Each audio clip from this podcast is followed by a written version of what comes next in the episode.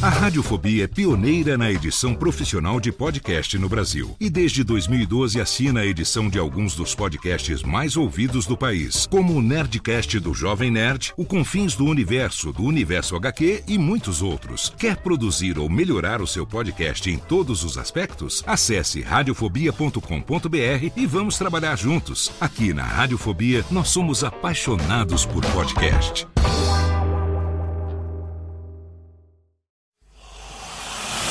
Emoção. Emoção. Aventura. Aventura. Suspense. Suspense. Mistério. Mistério. Você vai. Você vai se cagambaladeiro. Olá, pessoal do Radiofobia. Aqui quem tá falando é o Celto Melo. Aqui fala Buzz Lightyear. As melhores entrevistas com os melhores humoristas. Você só encontra no Radiofobia. Oh, ranho. Tira daí, moleque. Vai assistir o programa da Xuxa. Radiofobia 500 jardas. Dublado nos estúdios da TVS. Ah, é o Radiofobia. Nunca na história das internet se viu um programa onde as pessoas mijassem tanto de dar risada. Se você quer uma coisa diferente no que diz respeito aos podcasts, entra no site do Radiofobia. Radiofobia, radiofobia, radiofobia, radiofobia. Radiofobia. Versão brasileira AIC São Paulo.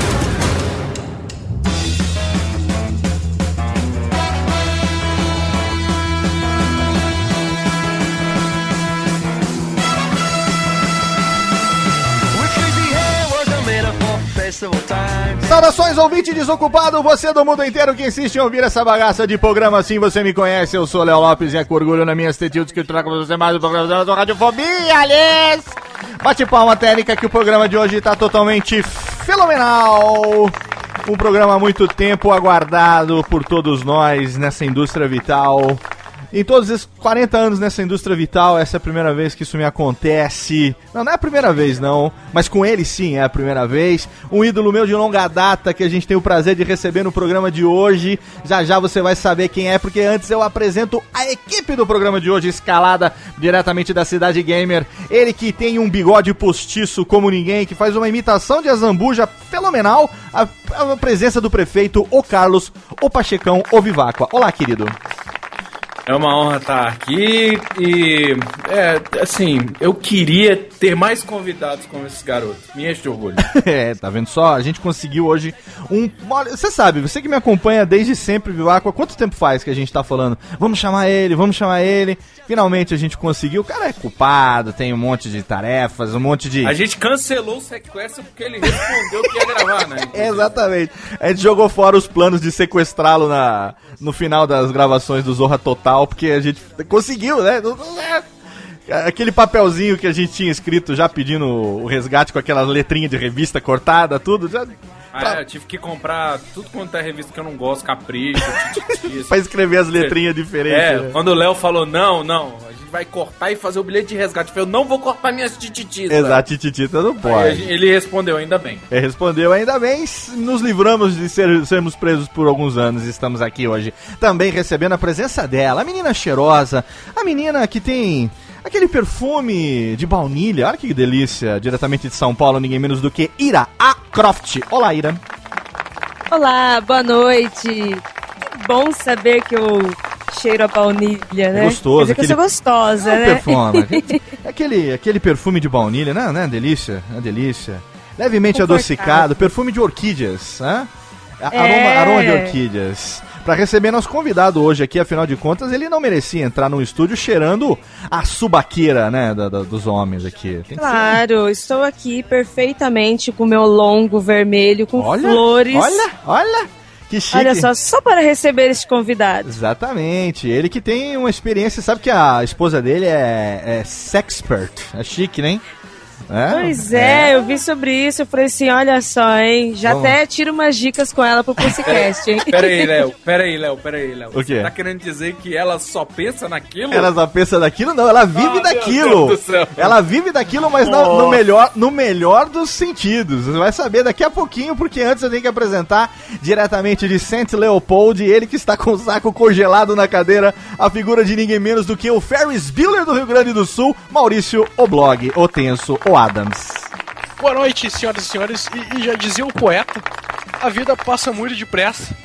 Se não pararmos pra curti-la de vez em quando, ela, ela passa, né? Oh yeah! Exatamente! Eu sei que tem a influência dos anos 80, hein? Bacana, hein, Tenso? Esse- Pessoa que. A gente vai, vai saber que vários ícones nossos dos anos 80 têm a voz emprestada por esse nosso Eu- convidado de hoje. Inclusive, já estou emocionado. Já estamos aqui emotivados. E olha que ele nem começou a falar ainda, porque antes dele tem a figura também do Príncipe Lindo. Ele que nas suas imitações um dia quis se tornar e vir a ser. O nosso convidado de hoje, um homem multifacetex. Olá, Príncipe Lindo. Olá, John B. Jones. Olá, Léo, estou muito contente por estar aqui e gravar hoje com ele. Sim, vocês viram, Viváqua. Ó, Obrigado, Vitor. Obrigado. John B. Jones, será que a mágica dele hoje vai funcionar, hein? Porque no desenho não funcionava muito a mágica, hein? Pô, pois é, mas quem sabe, aqui estamos na expectativa. No né? desenho ia tirar uma espada, sair um pão de forma. Era um negócio tudo meio é. assim, né? Inclusive, Pô, sou muito mim, comparado. É? essa magia sempre funciona pra mim, velho. É do ponto de forma. A do pão de forma, né? Então vamos chamar ele que tá aqui, o nosso convidado de hoje, diretamente do Rio de Janeiro, um cara há muito tempo aguardado por nós. Ele que, além de ator, logicamente, ele é dublador, ele é ilusionista, ele é comediante, redator, radialista, escritor. E a gente pode falar que ele é filho do Chico Anísio também? E a gente pode chamar Niso Neto. Olá, Niso! Fala, gente! Bom dia, boa tarde, boa noite, boa madrugada.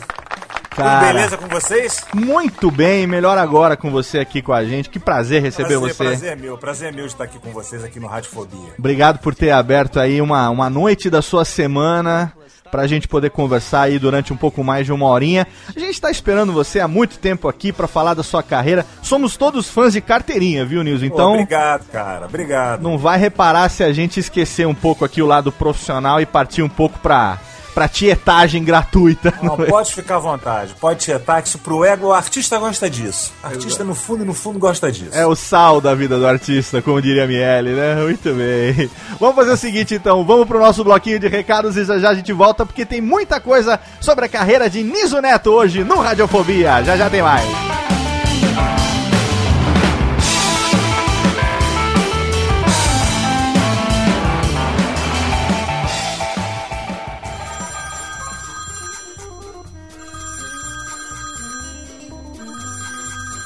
Alô?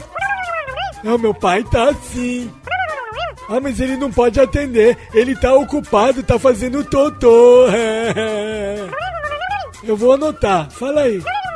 Nossa, é? Puxa vida, hein?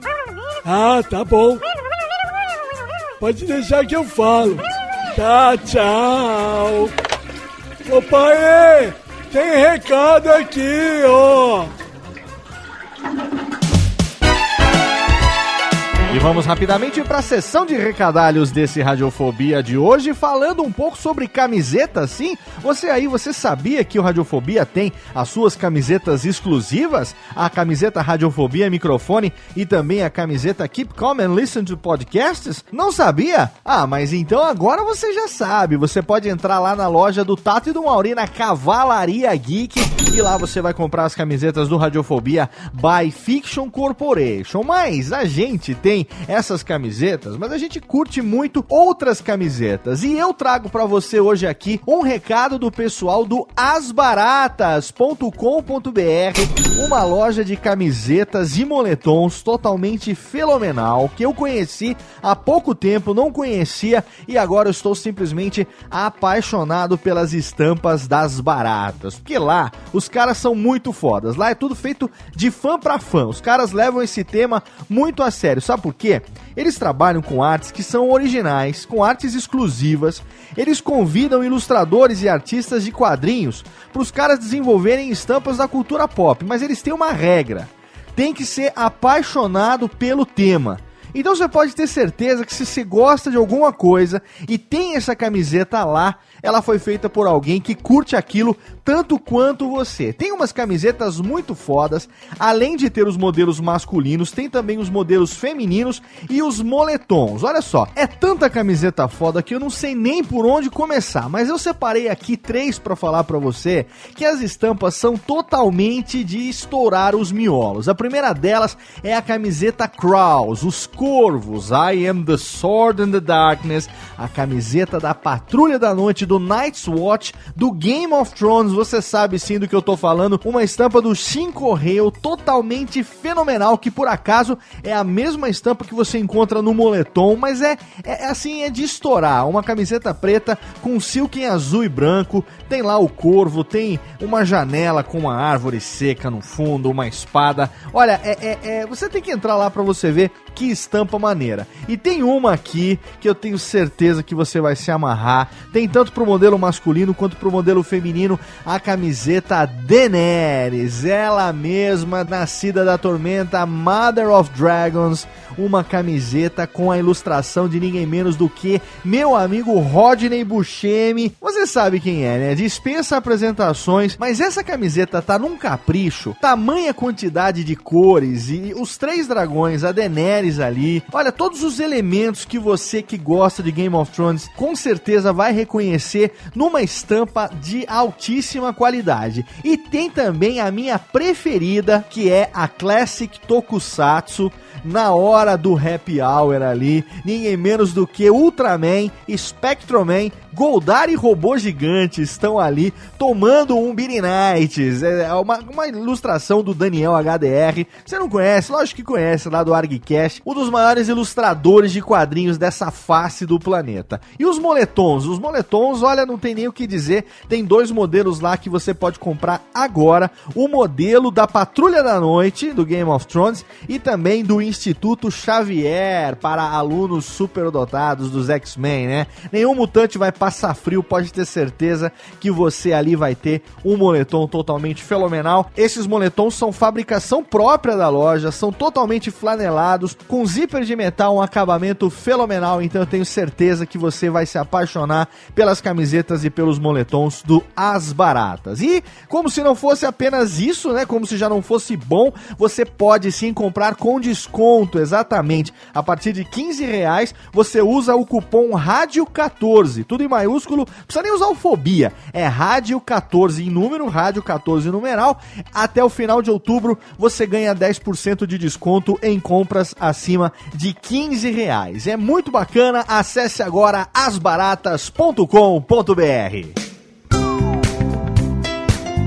Também não posso deixar de recomendar aqui os nossos parceiros de hospedagem. Sim, um dos melhores serviços de hospedagem do mundo, HostGator, é responsável pela hospedagem do nosso site e também o melhor serviço de armazenamento de podcasts do planeta. Blueberry Hosting é a casa de altíssimo garbo e elegância onde nós armazenamos os nossos podcasts e garantimos para você um download macio e gostosinho a qualquer hora do dia e da noite. Você sabe também que nós temos o nosso novo perfil, o arroba curso de podcast. Lá você acompanha em todas as redes sociais. Twitter é arroba curso de podcast, facebook.com barra curso de podcast e tem também o novo canal no YouTube, youtube.com barra curso de podcast. Se liga porque tem novidade, se inscreve logo no canal. Você já tem lá disponível a primeira parte do workshop de produção de podcasts online e aos poucos eu vou publicar todos os 21 vídeos do workshop.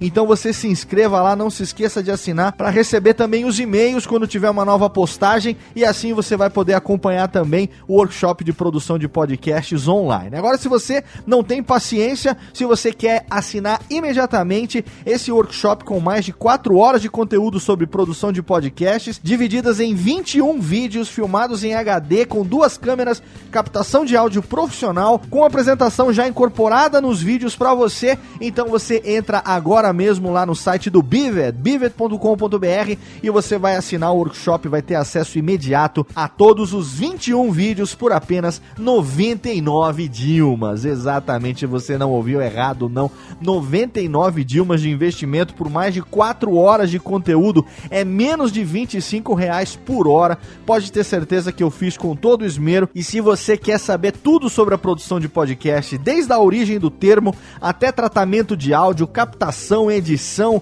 enfim, tudo que você quer saber nesse curso eu tenho lá para você. Então não se esqueça, workshop de produção de podcasts, edição online, assine agora por R$ 99,00 e tenha acesso imediato no Bivid, ou então youtube.com barra curso de podcast. Aos poucos eu vou publicando lá os vídeos de grátis e aí você vai tendo acesso um por um tá bom? Agora aumenta o som porque sim, tá na hora do Radiofobia hoje, realizando um sonho de criança. Ele ficou bravo quando eu falei que é de criança, porque a nossa diferença de idade é de só 10 anos, né? Mas eu não, não, não tô mentindo, um sonho de criança de falar com ninguém menos do que um dos meus ídolos do humor e da dublagem, Niso Neto, Ferris Bueller pra você no Radiofobia. Aumenta o som aí. Alô, doutor! É o Marte! Marte! Olha, eu tô ligando do futuro. É incrível! Radiofobia é o maior sucesso, doutor! O senhor tem que vir pra cá! Nem fudendo!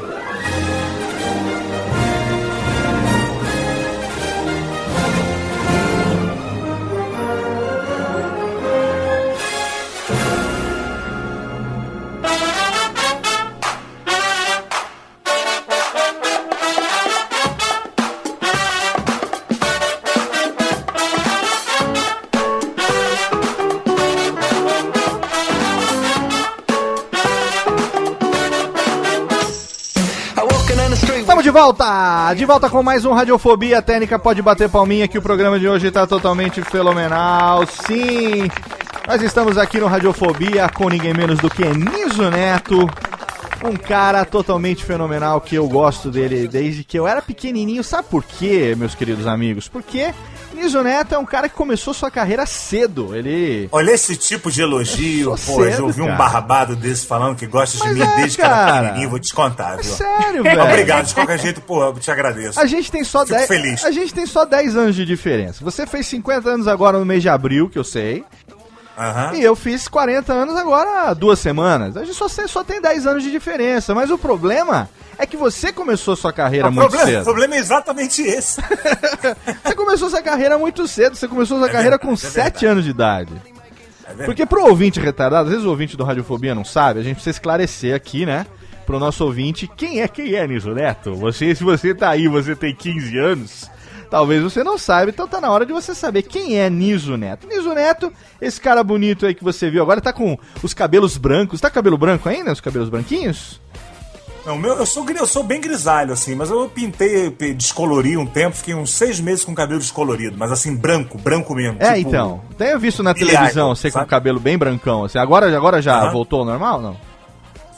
Agora voltou ao normal para um trabalho agora que eu vou fazer. Ah, E, entendi. Na verdade, é engraçado, né? Eu, eu descolori o cabelo assim de onda, só por rebeldia pura. É. E agora tô deixando ele normal para um trabalho, quando deveria ser o contrário. Deveria ser o contrário, né? o Niso, pra você que não sabe, olha só. o Google já tá bombando essa hora, né? Essa hora meu nome deve ser Por quê? no Google essa hora, porque você já falou meu nome, a galera já deve estar essa hora ouvindo e, e googando. Não, eu tô né? brincando, o pessoal Não, sabe. mas a gente tem é. que explicar que o ouvinte ele tem problema. A gente, Pois é. a gente, sei, a gente sei. nivela por baixo. Então a gente fala, o Niso é N-I-Z-O. É, exatamente. Não existe outra maneira de escrever. Não inventa, não tem C. Não, porque deve não ter gente, S, deve ter gente não- procurando assim, Uni, U-N-I, Zuneto, né? Uni Zuneto, né? Não, não, tá escrito no post, pô. O ouvinte pode ser meio retardado, mas não é tanto assim também, vai, Vivar. Mas não vamos subestimar nossa, Não, nossa- não, nosso, não, nosso não. público. Não, né? não, não. Mas vamos aqui começar simplesmente pelo o Niso Neto é o nome artístico de Francisco Anísio de Oliveira Paula Neto, olha só. Tem o mesmo nome que o pai, só que o pai é filho, né? É, porque meu avô já era o. o Francisco puro, Anísio de Oliveira assim, Paula, né? era o seu avô. Exatamente, exatamente. Aí seu pai, Chico Anísio, era filho e você é o neto. Exatamente. Apesar que você não é o filho mais velho, o mais velho é o Sobrou Lug. pra mim, sobrou pra mim, na verdade. Mas o mais velho é o Lug, né, Niso? Ah, velho é o Lug. É. E você Eu não que... sei porque, não Pois sei é. porque ele não botou, acho que, sei lá porque não Coisa botou. Da- deve, ter, deve ter dado alguma merda, com certeza. o meu avô deve ter ficado muito pau da vida e sobrou pra mim, né? Pois é, porque você e o Lug são irmãos, mas irmãos por parte de pai, né? A mãe de vocês é, de- é outra, né? E você é filho de é, Rose Rondelli, infelizmente falecida no ano de 2005, mas que, pra quem não sabe, a sua mãe, ela foi uma vedete do, do mais alto garbo e elegância do, do- da metade do século mãe, passado. é. Uma pessoa... Na, na verdade, eu- quando o meu pai se casou com a minha mãe, ela era uma grande estrela, assim, do teatro de revista. Sim. E ele era um cara, assim, já começando a ser respeitado no rádio e tal, mas ele não era um, um cara é, famoso como ele ficou depois. Então, na verdade, ali, quem era ali a. a- a- Celebridade, estrela. Era- Exatamente, a estrela era ela. Era sua mãe na época, né? Foi ela, foi ela que, que deu uma chance para Chico Anísio, né? Naquela época. né? Ela ajudou, ela ajudou também. Não, eu digo, tá que deu a chance dele casar com ela, e não o contrário, né? Quem tietava quem Exatamente. ali era ele tietando ela, né?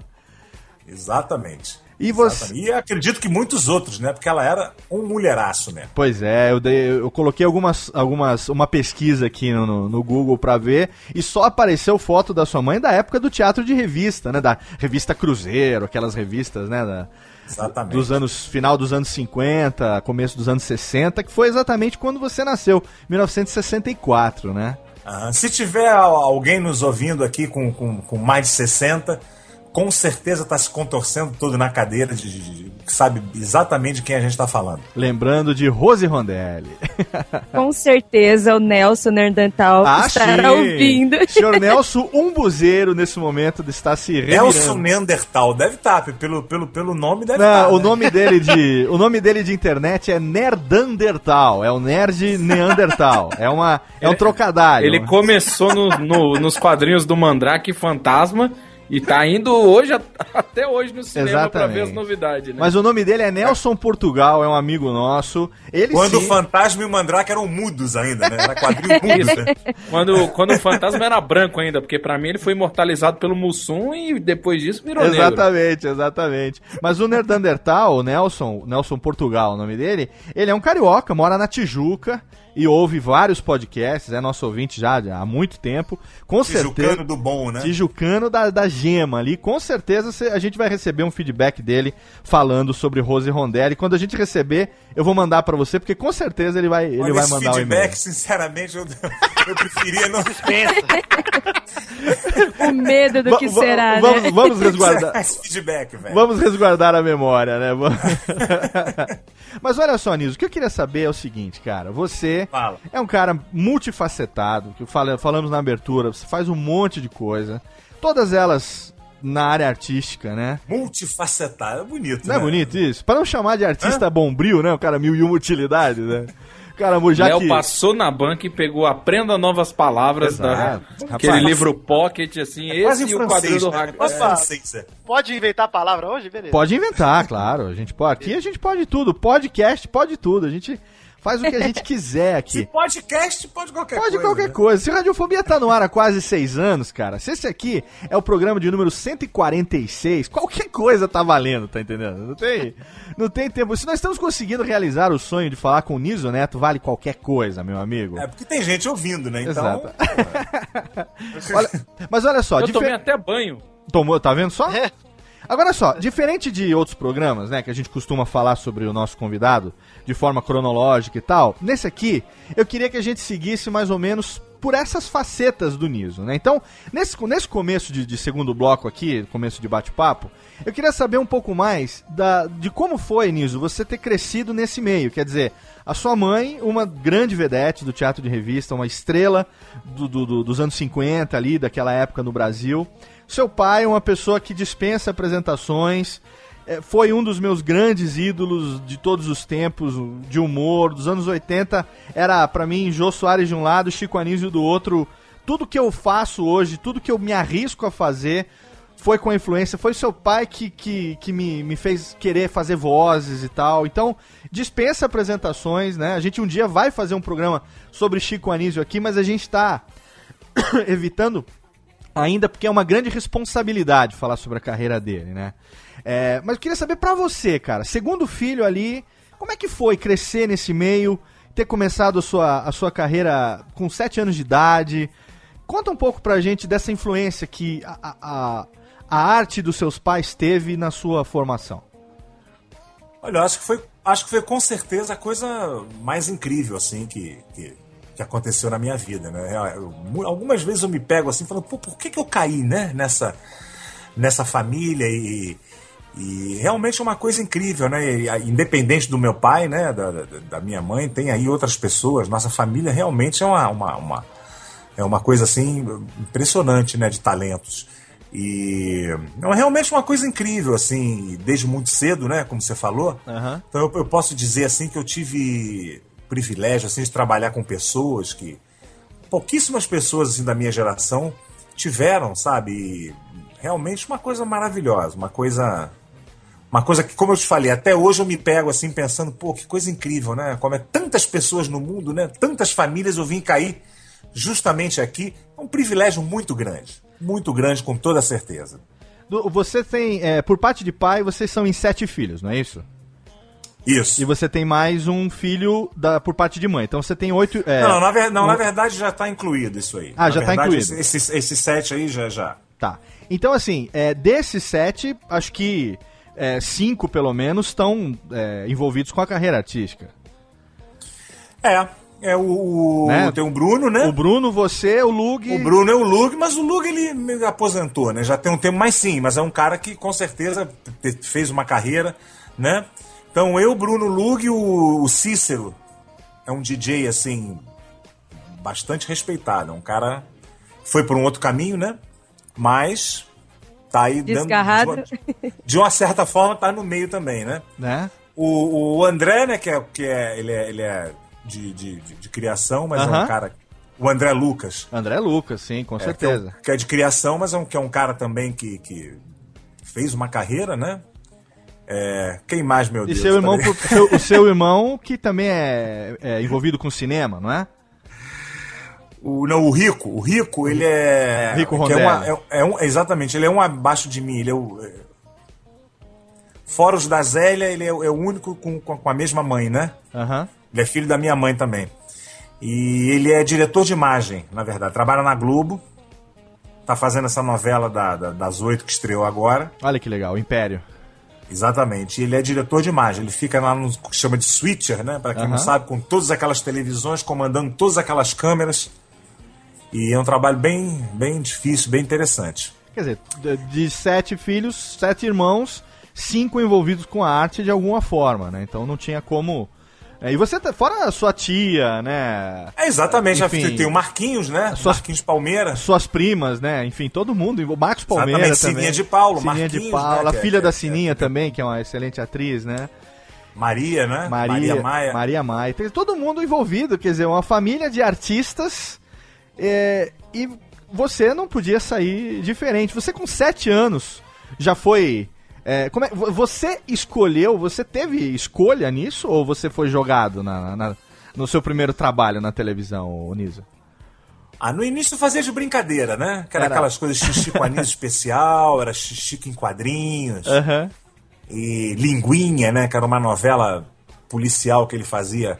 Era um programa de cinco minutos entre o Jornal Nacional e a, e a novela das oito. É. E era um programa sensacional, uma, uma novelinha em preto e branco, de cinco minutos por dia. E que foi o único programa que eu acho que saiu da. da, da, da- da- teve que ser cancelado da, da programação por excesso de audiência, porque ele. Juro, ele dava um pico assim. É. Quando a- a- o Jornal Nacional já eram, já eram os dois maiores né, é, índices de audiência, que era o Jornal Nacional e a novela das oito. Aham. Então entrava de repente um negócio ali de cinco minutos que dava um pico e depois meio que desequilibrou a coisa ali, teve que sair do ar. Ah, porque aí depois o pessoal, quando passava pra novela, ah, acabou o linguinha, vou mudar de canal e abaixava a Sei lá, audiência, né? não sei o que, que deu, deu alguma coisa estranha. E infelizmente não, até se pensou em fazer uma, uma um programa semanal, alguma coisa de, de- normal, com horário normal de, de meia Aham. hora, 40 minutos, mas É, o grande lance era esse, né? Era ser um programa de cinco minutos. Mas eu fazia aquilo meio de brincadeira, né? Fazia aquele pretinho também, o velho Zusa, né? O Aham. negritinho. Aham. É, é, ainda em preto e branco, no Chico City. E, e- mas eu levava muito na brincadeira. E aí só depois, quando- quando- mais ou menos em 1980, quando eu fiz a minha primeira peça, que aí realmente bateu a, a- aquela. Né, o teatro ele deu aquela. Como se eu tivesse sido mordido pela, pela mosquinha, teatro, né? né? Exatamente. Foi- Insônia foi aí- a sua primeira e aí, peça, e aí, né? e aí que eu comecei realmente a, a- a ver que era aquilo mesmo que eu queria fazer. Mas você fez. é, é, você fez o quê? Você fez tablado? Você fez. É, eu fazia tablado, eu É. fazia aula no tablado, e com Carlos Wilson e Bernardo Jablonski. Aham. Ah, enfim, mas foi quando eu fiz a primeira peça, que foi o Diamante do Grão Mogol, que era um infantil com direção do Wolf Maia. Que aí ali realmente que, que, que bateu. Porque aula de teatro é uma coisa, você fazer com o público é totalmente diferente. Que legal. Foi, foi ali que, que, que deu aquele lance que. Falei, é isso mesmo que eu quero. Porque. Cê- o- o- é, pode falar, Léo. Vitinho. Fala aí, Vitinho. Queria saber do Niso, você se considera o primeiro caso de Sandy Júnior do Brasil, cara? Primeiro caso de Sandy Júnior. Fica tentando entender por quê. É, mas- De é filho de- de- seguir os passos do, do, Do pai, seguir uma carreira parecida. Porra, mas tem tanto, tanta gente aí que seguiu os passos É. do pai. Porra, você escolheu o Sandy Júnior, cara? Ah, é o É porque primeiro que ele é doente. É, é só por isso. É porque ele é Não, é. doente. Ele podia ter passado. É E da família ajuda, né? Roberto Marinho. Não. Ó, ó, ô, Niso, uma das premissas da. Uma das premissas. mullet ele tinha, Vitinho. Por que, que você faz essas coisas? Me envergonha na frente do convidado? Pô, quem me dera ter um mullet daquele. Uma das premissas das piadas dos nossos integrantes é surpreender positivamente o convidado, entendeu? Isso é. É uma Isso premissa. aconteceu, isso, isso aconteceu, realmente. Isso acabou de acontecer, na verdade. É uma premissa. pra- Surpreender positivamente o convidado. Agora, é, você nunca pensou em ser. Claro, você começou cedo, influência da- do pai, obviamente, da mãe e tal. Mas você nunca pensou e falou assim: nah, quer saber? Não é isso que eu quero pra mim, eu quero outra coisa. Porque tem, tem assim, né? A gente tem os exemplos que são a- a- aqueles filhos que, exatamente pelo pai fazer tanto aquilo, né? Acaba, enfim, não querendo seguir o mesmo caminho. Isso não aconteceu com você nunca, quando era moleque. Alguma, algumas vezes, viu? Já pensou em vender coco na praia? Vender coco na praia, vou Já. fazer qualquer coisa, mas não quero Já seguir vendi. esse Já negócio de ator, não é comigo, sabe? Já pensei, porque esse, essa vida é muito doida, né, cara? A, a gente tem uma imagem muito glamourizada Aham. e, e, Vou dar um exemplo drástico aí. Você viu o que aconteceu com Robin Williams agora há pouco tempo, né? Sim, claro, com certeza. Né? Você vê, que- que- quem imaginaria uma coisa dessa? Tô, tô indo no extremo. Não, tá? sim, tô, claro, Tô claro. sendo extremamente dramático, assim, né? Não Claro. tô dizendo que eu, que eu queira me matar, não é nada disso. Sim, sim. Pô, você vê um cara, né? Cara que vivia pro humor, você viu, né? O cara sempre. E a gente, por trás ali, a gente.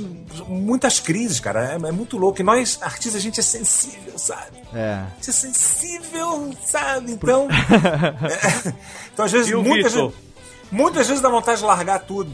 E... Mas não dá. Eu tô imaginando, eu tô imaginando se o coco era pra vender ou pra atacar na cabeça de alguém com essa É, sensibilidade. também, você vende um pouco, você vende um pouco de coco e de repente você taca um pouco de coco também. Tá nervoso, já tem o É, coco é na bom pra- mão, né? É, é- é legal que quando acerta o coco, o cara levou uma cocada. São três produtos. né? E olha só o Exatamente, olha só. lucro. Perfeito. Olha aí, Aí Otaviano, pode ser cocada preta, cocada branca, né? Otaviano Costa mostrou recentemente aí que a mira no coco é um fator importante, né? É, derru- derrubou um ladrão na praia, não foi, Vitão? Um negócio desse? Foi, foi. Tá Parece vendo? que salvou uma pessoa de um assalto jogando um coco na Com cabeça. cocada, olha só. Agora, é engraçado, toda vez, por exemplo, que eu vou num, que eu vou num circo, que eu, É. vou- eu gosto de circo, né? Eu gosto muito de circo. Olha que legal. Toda vez que eu vou num circo, mas circo grande, né? Circo rico. É, Orlando falar, Cara, eu vou largar essa porra toda e vou fugir com um circo, sabe? Às vezes me dá vontade. Toda vez que eu vou num circo bom assim, eu tenho essa, essa vontade. Mas depois passa. Depois, a hora que chega em casa, olha pro ar-condicionado, fala, É, né? fala, não, trailer, bicho, vem trailer, vai ser complicado. A hora que abre abre a geladeira, pega aquela cervejinha, deita naquele edredom macio, fala, ah, o circo deixa pra amanhã, né? Exatamente. Muito bem. Ó, vamos fazer o seguinte então, ó. Vamos fazer o seguinte. Vamos para o primeiro bloco. Ô, Técnica, faz favor aqui. Você, a gente tem aqui uma uma equipe, viu, meu querido Niso? Formada, Imagino, formada, formada pela técnica que fica aqui atrás do, do aquário e tem os nossos dois anões aqui, Rubens e Jorge, que são contratados para bater palmas, exatamente. Trabalhem, por favor, né? Porque sabe que mãozinha... anões fazem outras coisas além de bater Não, palma. não, eles só- ele- Faz, eles estão na altura certa, mas o Léo Então, não não, pode, não, tem não. programa que criança. Eles batem palmas e pegam o resto de Doritos que cai no estúdio, assim, pra. Isso. Eles se alimentam com as cai na barriga do Léo. As ele- migalhas da pipoca é o que eles se alimentam aqui no final do, no final do expediente. Então, quando a gente tem convidado, geralmente eles trabalham, batem palmas, exatamente, nesse momento que a gente pede. E aí a gente, enfim, utiliza o trabalho escravo desses nossos queridos anões. Lá tem palma com o pé também, né? Porque Tem mais de dois batendo palma aí, né? Tem, não, bate É, palma com a eles mão. treinando, Eles, estão né? treinando. Eles faziam claque pro Chaves. Então eles estão acostumados já. Isso, é. isso. Aquela claque do Chapolin era, era eles que faziam, eles ficaram desempregados lá no, no SBT, a gente contratou aqui no Radiofobia, até porque aqui a gente paga menos do que pagava lá. Aquela, aquela claque do Chapolin pare- parece que é uma- um, um contra-regra assim, mexendo, movendo uma manivela. Exatamente. é. E roda um negócio cheio de lata dentro. Pleca, parece- pleca, pleca, pleca, Não parece um negócio assim? Exatamente. Nossa, eu me senti no episódio dos Power Rangers agora.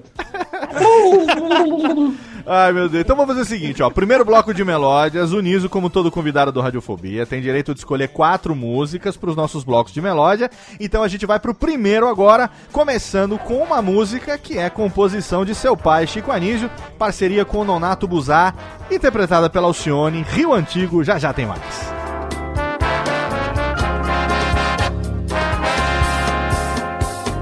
Quero bate-papo na esquina. Eu quero Rio Antigo com crianças na calçada, brincando sem perigo, sem metrô e sem frescão. O ontem no amanhã. Eu que pego o bonde 12 de Ipanema pra ver o Oscarito e o Grande Otelo no cinema. Domingo no Rio. E deixa eu querer mais, mais paz. Quero um pregão de garrafeiro, zizinho no gramado. Eu quero um samba sincopado, taioba bagageiro. E o desafinado que o Jobim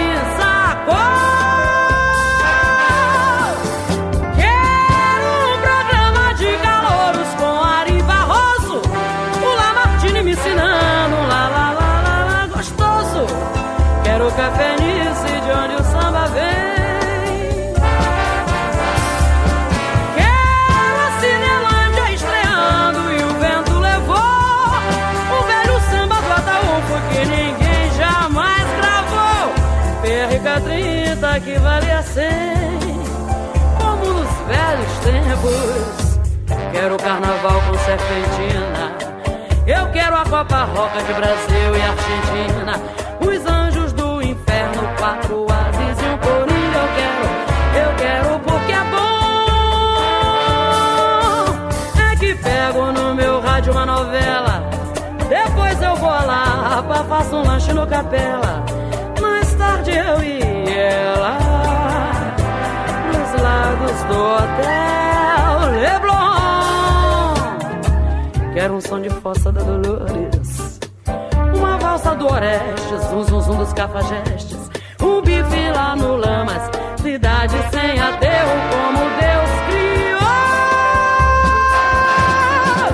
Quero chá dançante lá no clube com Valdir Calmon. Trio de ouro com a Dalva, estrela d'alva do Brasil. Quero o Sérgio Porto e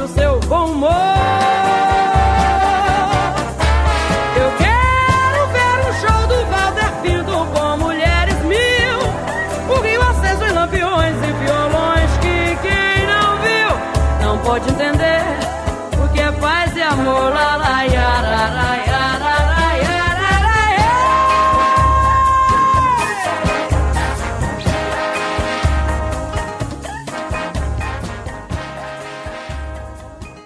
Radiofobia. Radiofobia. Radiofobia. Radiofobia. Radiofobia.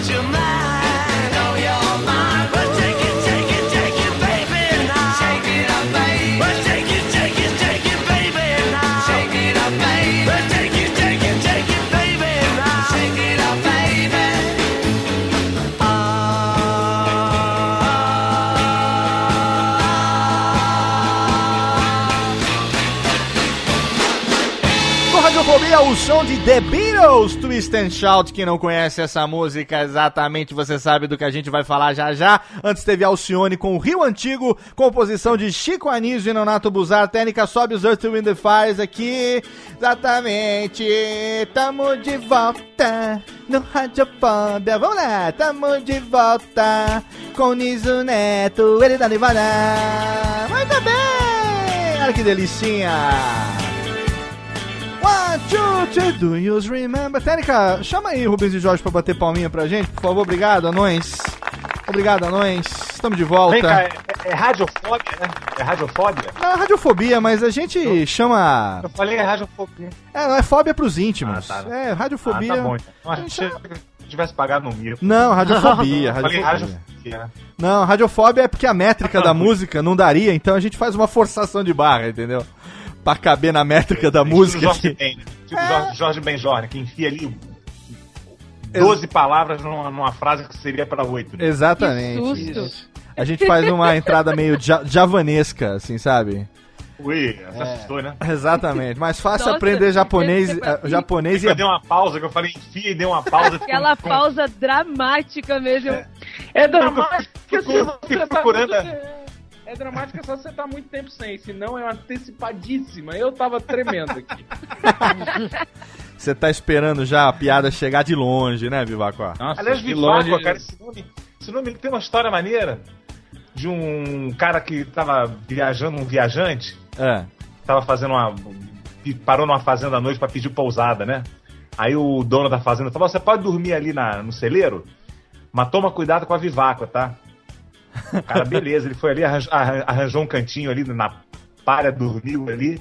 Quando ele acordou de manhã, tinha uma loura maravilhosa, linda, nua. Aí ele olhou e falou: Oi, quem é você? Ela falou: Eu sou a Viváqua. E você? Ele, eu sou o Babáqua. Ah, Pode apagar essa parte. a, técnica, a técnica tá chamando aqui. Não, não, não, não é pra pagar não. Se os membros pagam mico, os convidados também podem, né? Deixa aí. Exatamente. Não sou só eu que manda mal, não. Quero dizer, foi ótimo. Mas olha só, o Niso escolheu essa música da Alcione, que é composição de Chico Anísio. É, não por coincidência, assim. Eu por- acho a música mais bonita dele, com certeza. Agora a gente voltou o bloco com Beatles. E essa música, é claro, a gente faz The Beatles, a gente faz o link com Curtindo a Vida Doidado, porque tá na hora de a gente saber um pouco mais sobre a vida do Niso Neto como dublador. E aí, você aí, pequena criança, você que não viveu os anos 80, espero que você tenha boas referências e que, e que tenha tido uma, uma boa formação nerd ou uma boa formação pop na sua vida, porque o Niso se você não sabe, entre as centenas de trabalhos de dublagem que ele já fez em sua vida, ele é responsável por alguns ícones dos anos 80.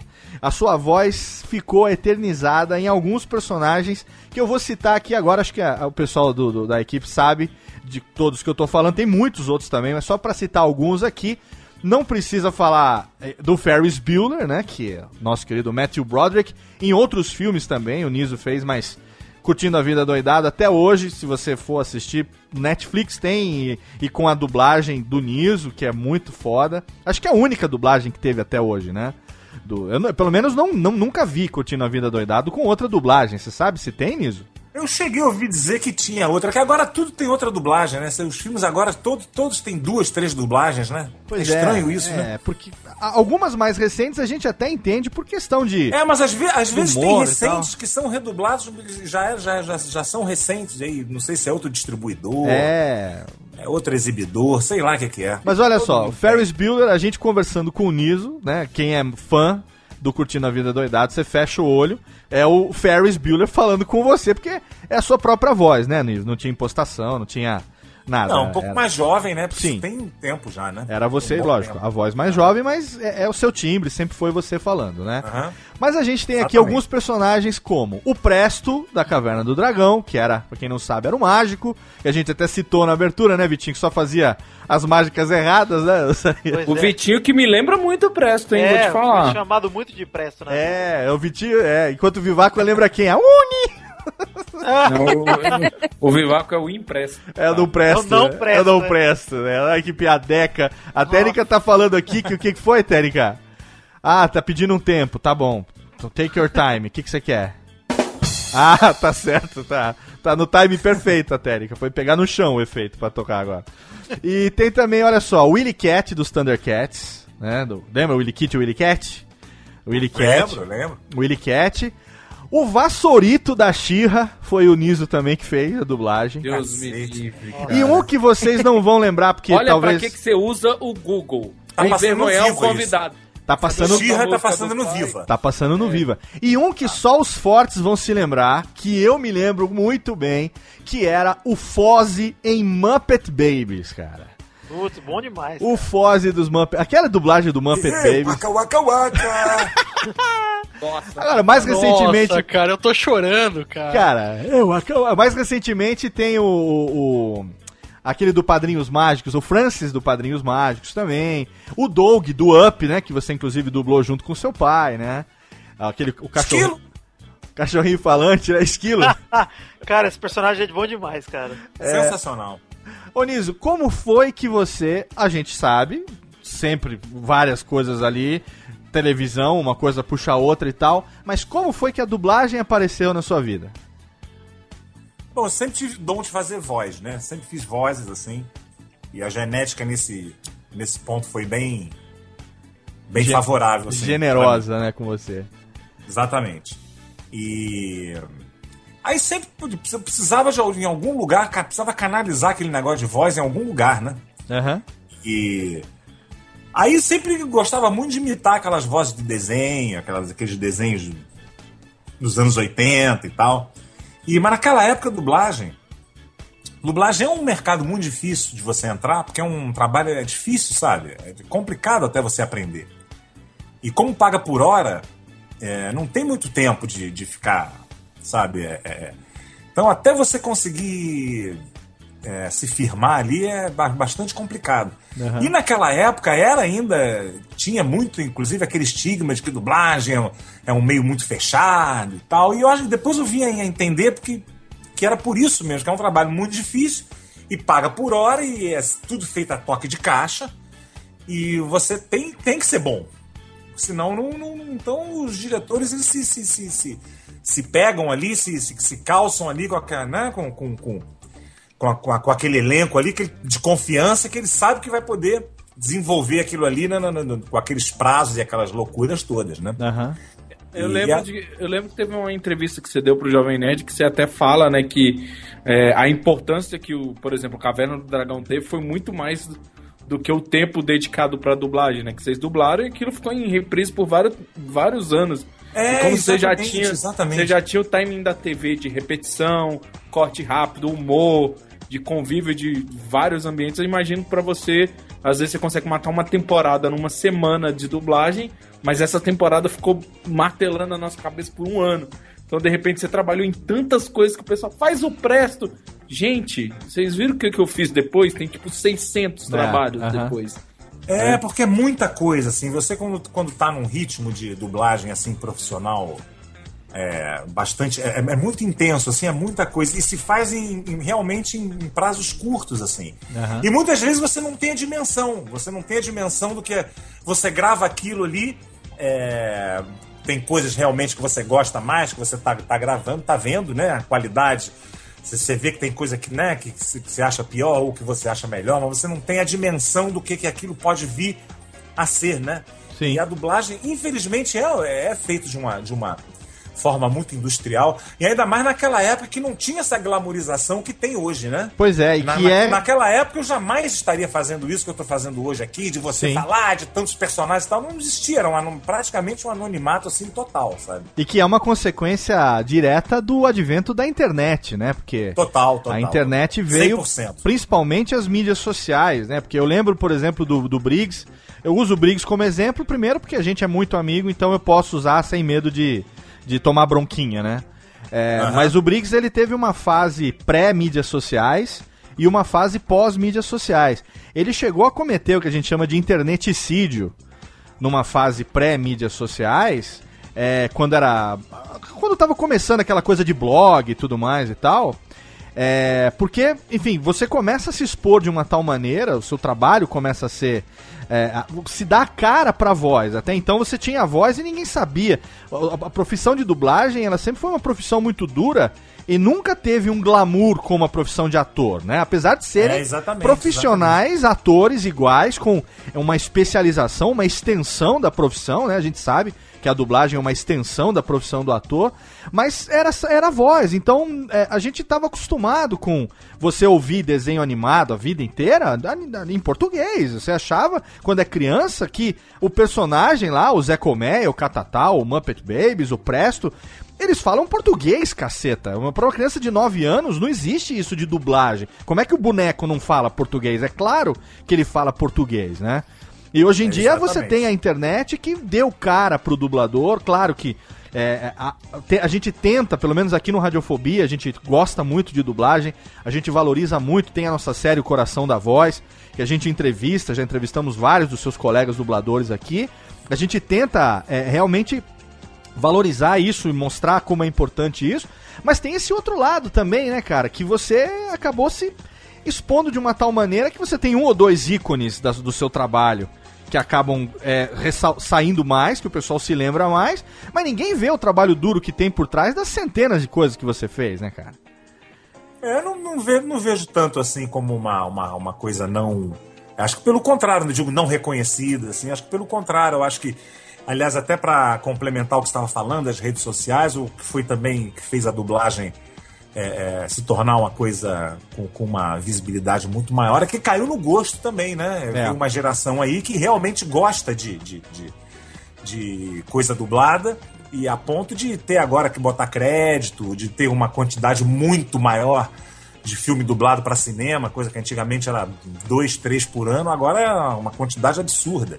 Graças a um público, uma plateia que foi formada. A dublagem realmente conseguiu, né? Você vê congressos aí, onde as pessoas vão e são praticamente endeusadas, né? É, o, o Inclusive o ponto... pessoal da geração, geração mais o Monjardim, por exemplo, Drummond, pessoas, os que inventaram isso, ficam de queixo caído. Fala, pô, a gente vai numa, numa, num evento desses aí e as pessoas tratam a gente feito Deus, uma coisa que Então. não, não tá nem acostumado, né? O ponto de virada disso, na verdade, foi pré-internet, que foi nos anos 90, é, com aquela coisa toda do- dos animes japoneses, dos animes, né? Do, do Cavaleiros do Zodíaco e tal, os desenhos japoneses que, que veio essa febre, né? De, de- de- é, a partir do momento que você começou Pokémon, a, né? É, Pokémon, começou a dar a cara pra voz, né? Você vai nesses eventos de anime, nesses eventos de, É. de cultura pop, assim, os dubladores tem prêmio de dublagem, troféu de Tem, dublagem, tem. tem sessões de autógrafo e tal, uma coisa que é, nunca foi tão glamourizada assim, né? É verdade.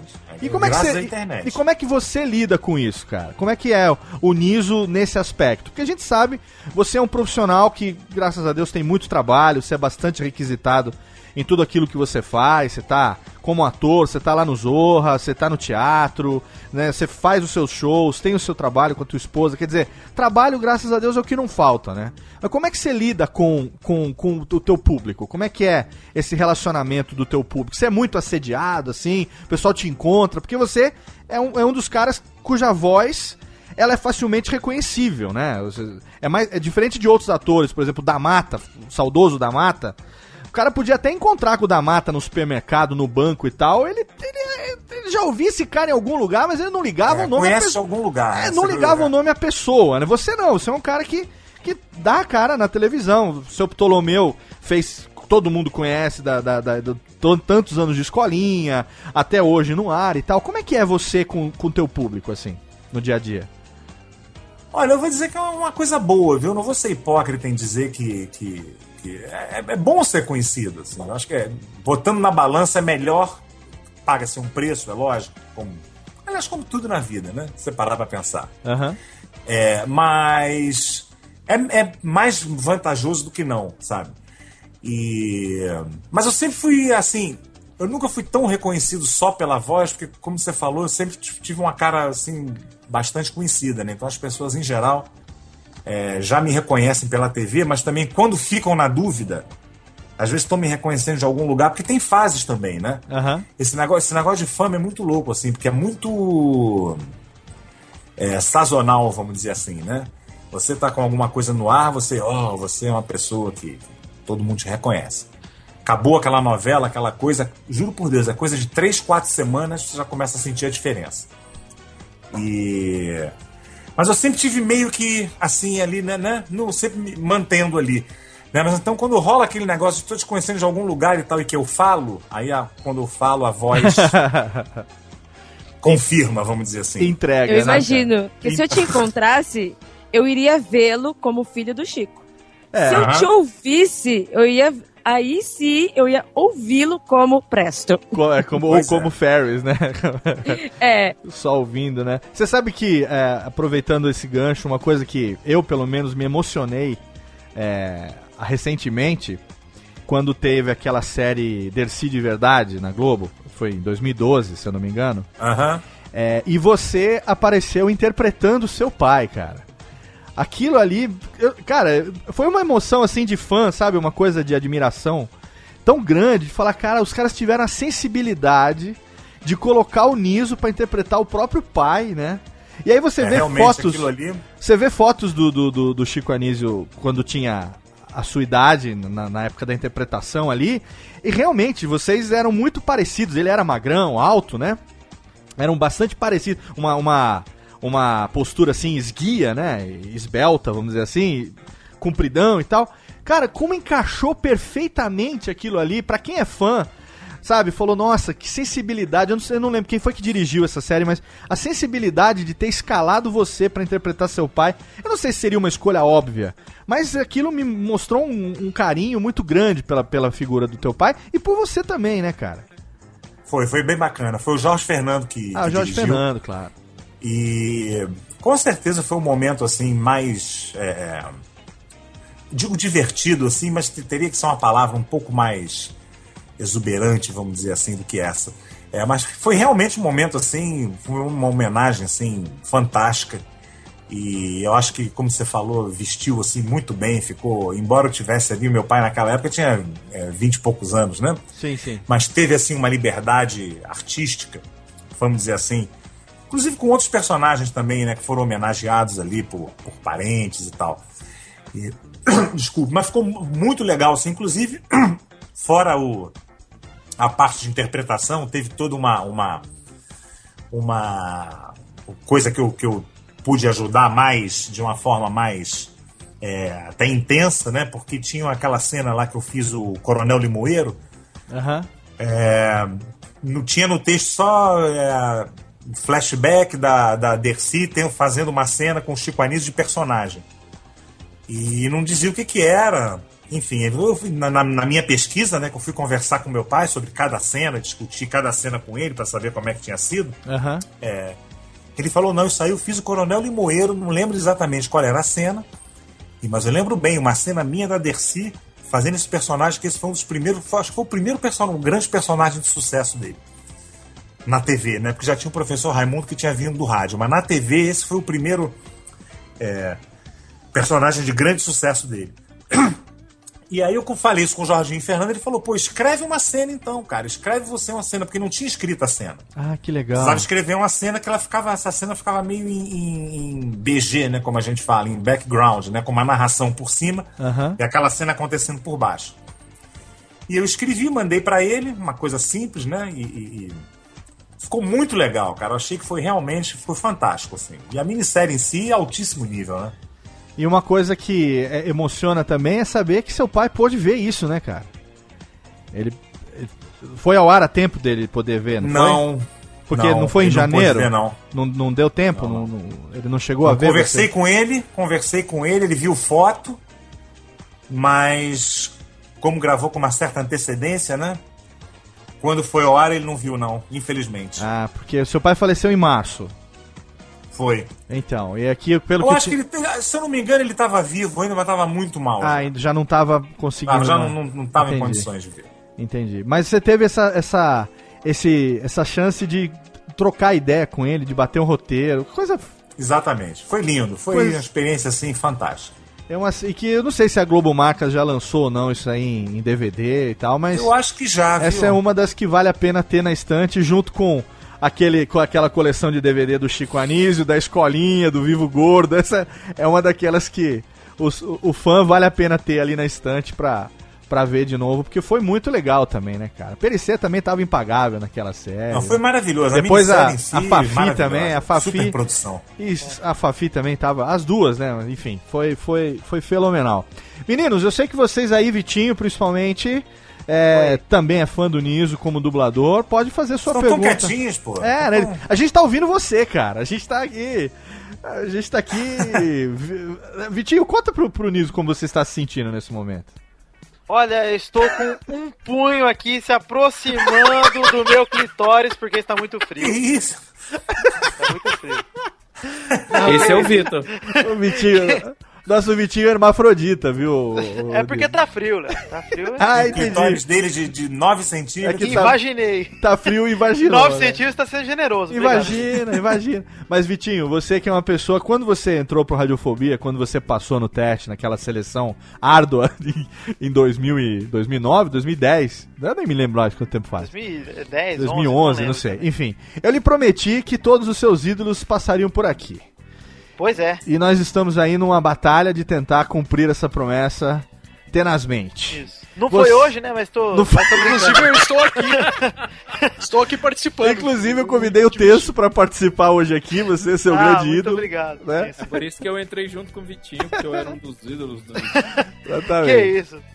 Você pode, pode encaixar a sua pergunta da, do- sobre o tema dublagem nesse momento, que é bastante, bastante propício. Pô, pois é, eu, eu vi. Eu sou muito fã de dublagem, como muitos ouvintes sabem, já me aventurei aí, não profissionalmente porque não tenho DRT. Mas é, eu. Como já falaram aí do Presto, eu tenho uma aparência de molequinho de óculos e tal, desde criança. Eu até assustei, cara, porque sua voz mudou bastante desde quando você dublou o Presto, pelo menos pra mim. Deu uma mudança. Não, mas bem... o Presto eu fazia, né? A voz de criança, assim. Ah, tinha- sim, entendi. Minha voz realmente deve ter mudado um pouco. A voz do ser humano ele muda muito pouco. Ela muda muito pouco, né? Se você parar pra, se você parar pra, pra pensar, se você reparar. Agora, não, fazia aquela vozinha, né? E olha só, mestre dos magos! Ah, é por isso. É é por isso que eu ia dizer, porque eu fiquei meio perdido na ordem cronológica das coisas. que Eu falei, pô, Caverna do Dragão não é tão mais antigo do que o Ferris Bueller, né?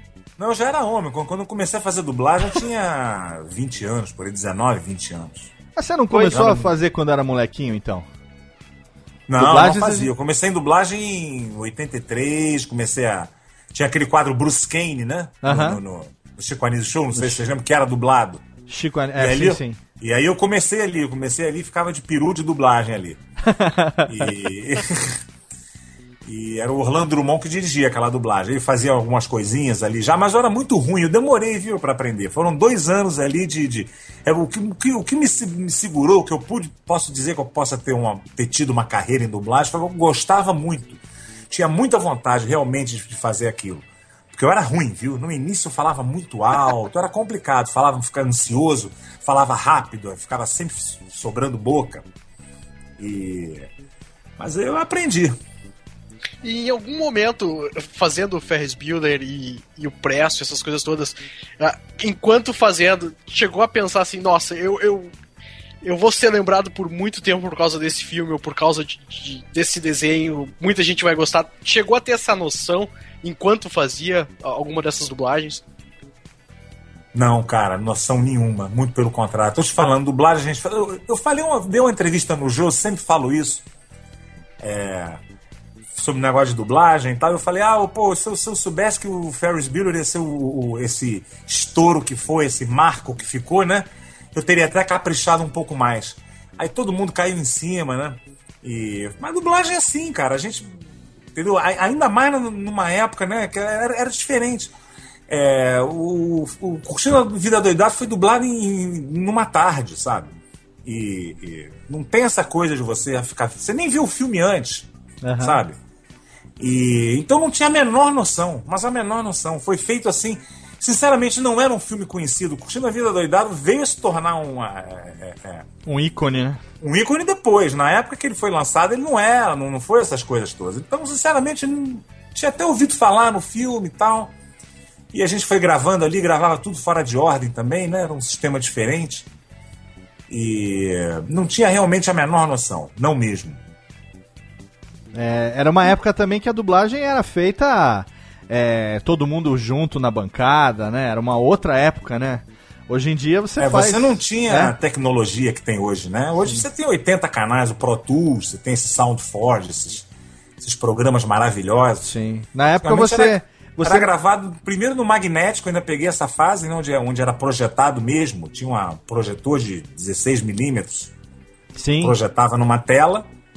E mesmo depois, quando veio o- o- a dublagem em vídeo, só tinha dois canais, assim como no, no, no 16mm também, né? Então, se Aham. fazer um filme de guerra, imagina, com 120 personagens, ter dois canais. É. Nossa, imagina só. É, e você necessariamente tinha que interpretar, colocava todo mundo ali na mesma bancada e você interagia com seus colegas. Hoje em dia não, cada um entra, grava E a sua pressão fala. era grande, né? A pressão É. era grande, que você tava ali começando, tá pagando por hora. E se um Sim. erra, fode todo mundo, né? Se um erra no final, imagina no final. É. Acaba fudendo com a vida de todo mundo. Ô, Tem que Ira, voltar tudo e fu- fudendo na vida dos grandões, né? Sim, claro. Né? Você tava ali ao lado dos, dos André Filho, Darcy É. Pedrosa. exatamente. Aquela turma, então era a pressão era grande, era diferente. Ô, Ira, você falou que queria encaixar uma pergunta. Pergunte, meu bem. Eu tenho uma pergunta assim. Niso, Fala. tem algum personagem, algum filme, alguma história que você gostaria de ter dublado? Algo que você, por que você fosse fã, ou que você se identifique por algum motivo que não foi você, mas você guardou, tipo, eu gostaria de ter feito esse personagem. Sim. É uma história assim. Você vê como é a surrealidade do, do, do meio artístico. Não vou nem dizer do, do- dublagem, porque dublagem está encaixado no meio artístico.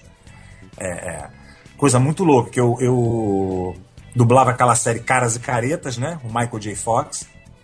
E fiz teste, ganhei. Passava na Globo de tarde, lembra? Tinha Caras e Caretas, Super Vic. Nossa. Benson, lembra? Eu lembro. Sim, sim. Pois é. sim. Eu não gostaria de lembrar, mas eu lembro. É, é. A Super Vic, eh, nossa, a Super É, Vic eu tenho não. trauma ainda daquela voz, porque Dá a medo, não menina- dá medo. Aquela menininha da, que tinha medo. Porque dela. ela tinha. A voz tinha que parecer robótica, né? Robótica não de robô, mas tinha que parecer que a pessoa não sabia é, construir frase, era tudo quebra. Eu estou aqui com o Niso Neto. E era uma voz bonitinha, mas quando ela falava eu ficava com medo. Aí botava um efeito meio tosco, assim, né? É, é. Era bem, bem, é, bem, bem esquisito mesmo. Mas enfim. Aí eu. Naquela época, o De Volta para o Futuro tinha.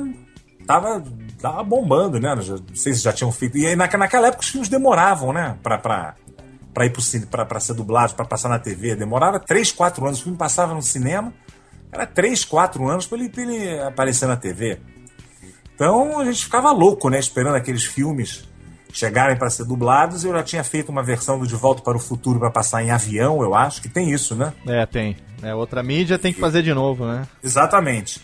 E aí, pô, eu louco pra dublar o De Volta para o Futuro, vi naquele, naquele quando no final do ano da Globo, quando anuncia aquele pacote enorme da programação nova, que tava incluído o filme ali. Daqui a pouco, quando eu vejo, lá pelo meio do ano, uma chamada de De Volta para o Futuro pro Supercine, uma coisa assim. Eu falei, não acredito, cara. O que, que eles fizeram? Já mandaram pra São Paulo, não acredito. Quer dizer, eu fazendo e o, de, e o Caras e Caretas no ar, né? Na Globo. E eu falei, como assim? Tô entendendo. E já tava feito, tava feito, né, cara? Fazer o quê? Sentar na calçada e chorar, só. E você tem uma, um agravante, entre aspas, assim, porque é, você viveu esse, os anos 80, onde você era profissional da dublagem, mas você também era fã de cinema, né? Então. É, exatamente. De Volta para o Futuro é um filme que até hoje... Né? Nossa, caça, um filme assim... Né, uma, uma coisa que você, a gente continua fã forever, né? E e você Exatamente. fala, puta, eu queria ter tido essa oportunidade. É, realmente é meio, é meio Mas foi decepcionante, muito, né, cara? Mano, decepção total, assim. Falei, como é que pode um negócio desse? Tá fazendo a série pra Globo, cara. A Globo aceita uma dublagem de São Paulo que totalmente, né?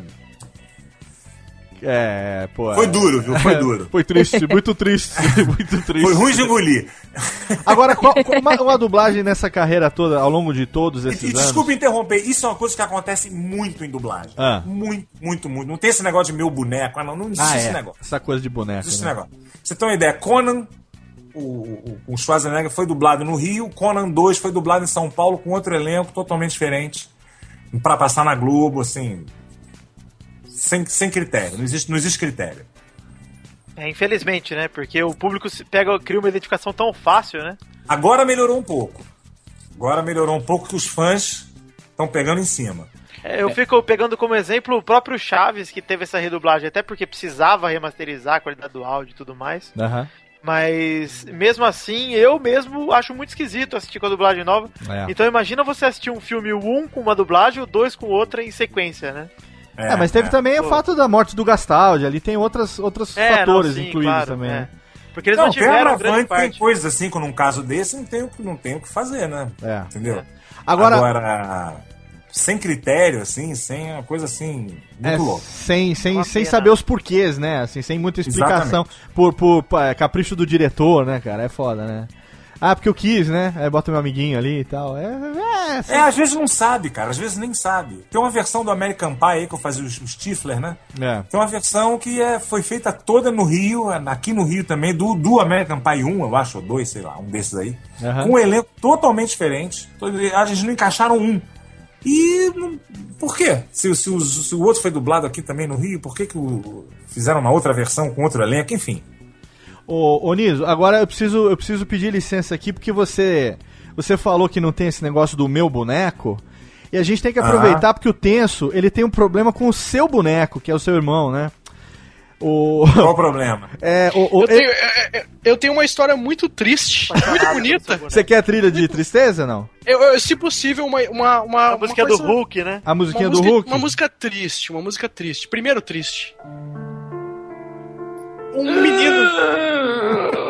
Um menino nascido e criado no interior do Rio Grande do Sul. Ele, ele era muito fã da rede Manchete. Manchete de televisão. Até reverb botaram pra você. Ah, Block morreu. E o que aconteceu? Ah, seu boneco me disse, ele me disse, ele me apontou na TV e disse: mande a sua cartinha com seu boneco ah, na praça de sua cidade e receba a cartinha do clube do seu boneco. Eu mandei, A carteirinha, né? eu mandei, é, exato, receberia a carteirinha do clube do seu boneco de volta. É. Eu mandei a foto, eu mandei a, a pintura de seu boneco na praça de São Leopoldo, a pracinha dos brinquedos de São Leopoldo. E, e- e até hoje a, a minha cartinha, a minha carteirinha do clube do seu boneco não chegou. Pô, cara, isso aí dá um já vazio. se- Já, se passaram mais de 15 anos e, e- então eu, eu gostaria muito de saber triste. se a minha cartinha não tá por aí, se não viu ela. Vem cá, passando. vem cá. é, você, mandou, você mandou registrado, pelo menos? Porque vai ficar difícil de, de- de traquear. eu, eu, posso, eu posso tentar descobrir se foi traqueado ou não, mas eu lembro que eu colei dois selos. Não sei se ajuda. A Cara, eu vou te cartinha falar uma coisa. Eu, eu imagino, cara, esse tipo de. Quando você tem um contato assim com um ídolo muito grande, você não tem uma resposta, é um vazio muito grande. É, então, cara, em, em nome, o mínimo que eu posso falar. Não, que eu- você, você me tocou, realmente, cara. Olha aí. Eu, eu fiquei tocado. Tem que perguntar Então, pro assim, Lug. em, no- que em nome do seu boneco, cara, eu queria só falar pra você. Foda-se, né? Porra, vai mandar cartinha pra. Hoje gaúcho, né?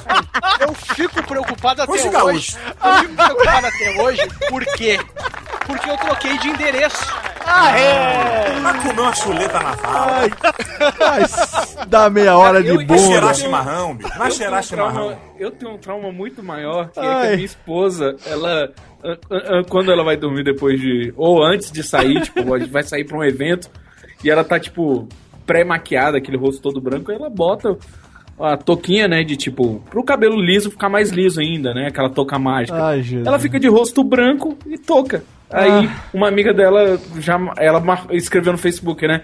Ah, só o, só o meu noivo sabe o que é lidar comigo, gata como eu estou. Aí a amiga dela falou: Nossa, não sabia que ele já tá convivendo com seu boneco.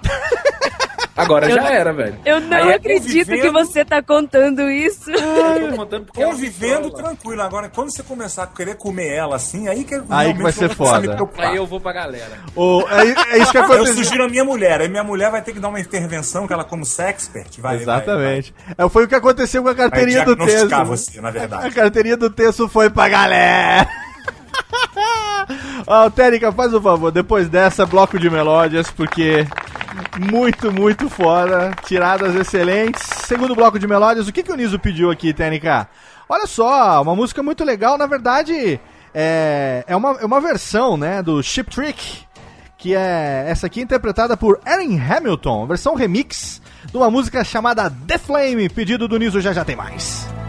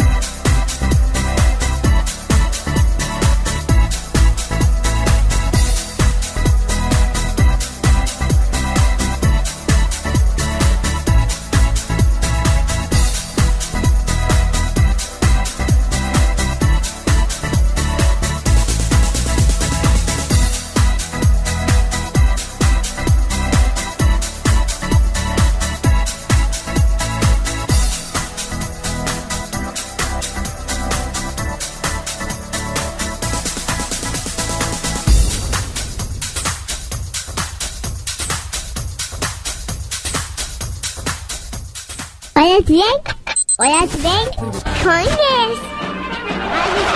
Radiofobia. Radiofobia. Hay algo que tal vez se va a decirte. Es algo que te hace muy, muy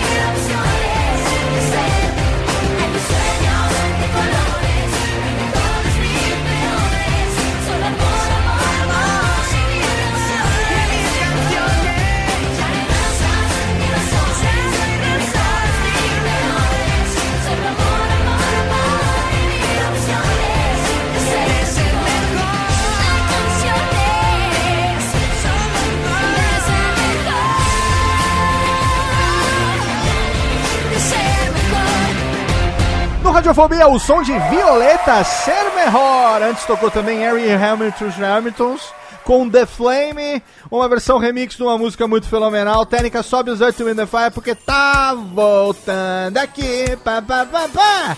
Tamo de volta no seu programa. Tamo de. One, two, three, let's go. Uma palminha, Rubens e Jorge trabalhem, bonecos trabalhem pequenos anões, pequenas crianças. Não são crianças, são adultos, né? Tem quase 45 anos cada um, mas com essa estatura de, de pré-ado- de pré-adolescente, não, estatura de, de, de pequena criança infantil. Estão aqui batendo pau. Batam mais palmas, ô seus preguiçosos. Batam mais palmas, porque nós temos aqui Você agora. esses anões, né? Ah, tem que trabalhar, né? Afinal de contas, quanto é que tá o saquinho de Doritos, ô Vitinho?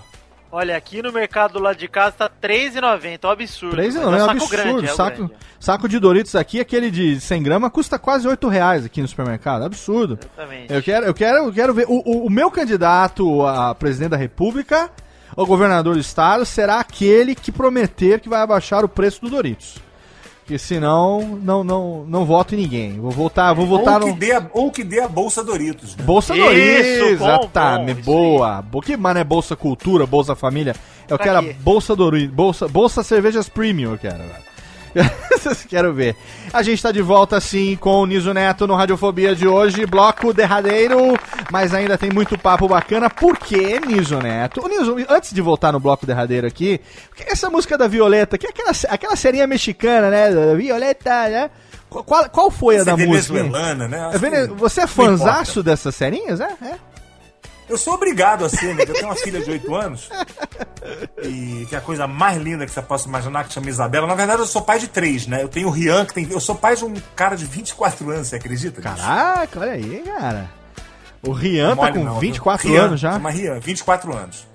Tem a Isabela, que tem 8, que é muito fã da Violeta, e eu queria dedicar pra ela. Ó. E a Sofia, que é a nossa maluquinha, que tem 3. Aqui. A Ira também é muito fã de Violeta. Imagino. Lá vem a piadoca. Vai lá, continua. Hã? Não, é porque é por causa do tamanho dela. Ela... Ah, achei que era por causa do nome dela, que é muito irado. Ah, meu Deus, olha só. Você vê, viu, Niso? trocadilho foi. Você vê Vocês como, você vê como, eu, você vê como eu tô cercado de comediantes. Tio, depois eu falo o nome inteiro dela verdadeiro, que é aí que você vai rir mesmo. A definição de radiofobia, a definição de radiofobia é um radialista anônimo cercado de excelentes comediantes por todos os lados. Essa aqui é a, a E definição olha do só nosso isso, programa. viu? E quando eles não estão, a gente. A gente É, a gente vem. Essa foi boa. Olha só, agora eu devo aqui entrar no Desculpa, momento. posso interromper só um segundinho? Todos que você quiser. E pra explicar também que é The Flame, a Ah, música The em homenagem- Flame, sim. Em homenagem ao meu amor. Obrigado, Niso. Olha aí. Tá merda, bicho. Tem que ouvir isso. E a gente, quando a gente se conheceu, a gente ia muito numa baladinha, que to- quando tocava essa música, na nossa música de baladinha, sabe como é? Olha que legal.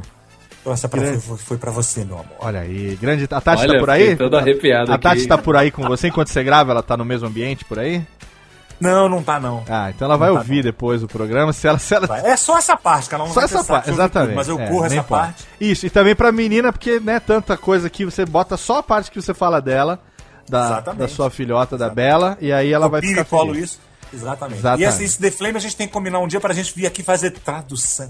Olha aí, tradução de hoje. Tradução é muito bom, né, cara? O nego faz aquilo a sério até hoje, né? Mas agora, atenção, eu quero falar sobre uma coisa que eu sou apaixonado desde moleque, que eu também pratico amadoramente, é lógico, e que o O Niso... que será, meu Deus? Mágica. Mágica. Ah, tá. Ah, Nossa, mas o Léo Esconde cobra, né? É, Nossa, rápido. Ah, não, não. surgir de um jeito. Olha aí. Essa tá- é a piada clássica. É a né? piada Básica, clássica. Esconde cobra. né? Estávamos esperando, estávamos. Só- era só questão de saber de onde vinha, né? Era só.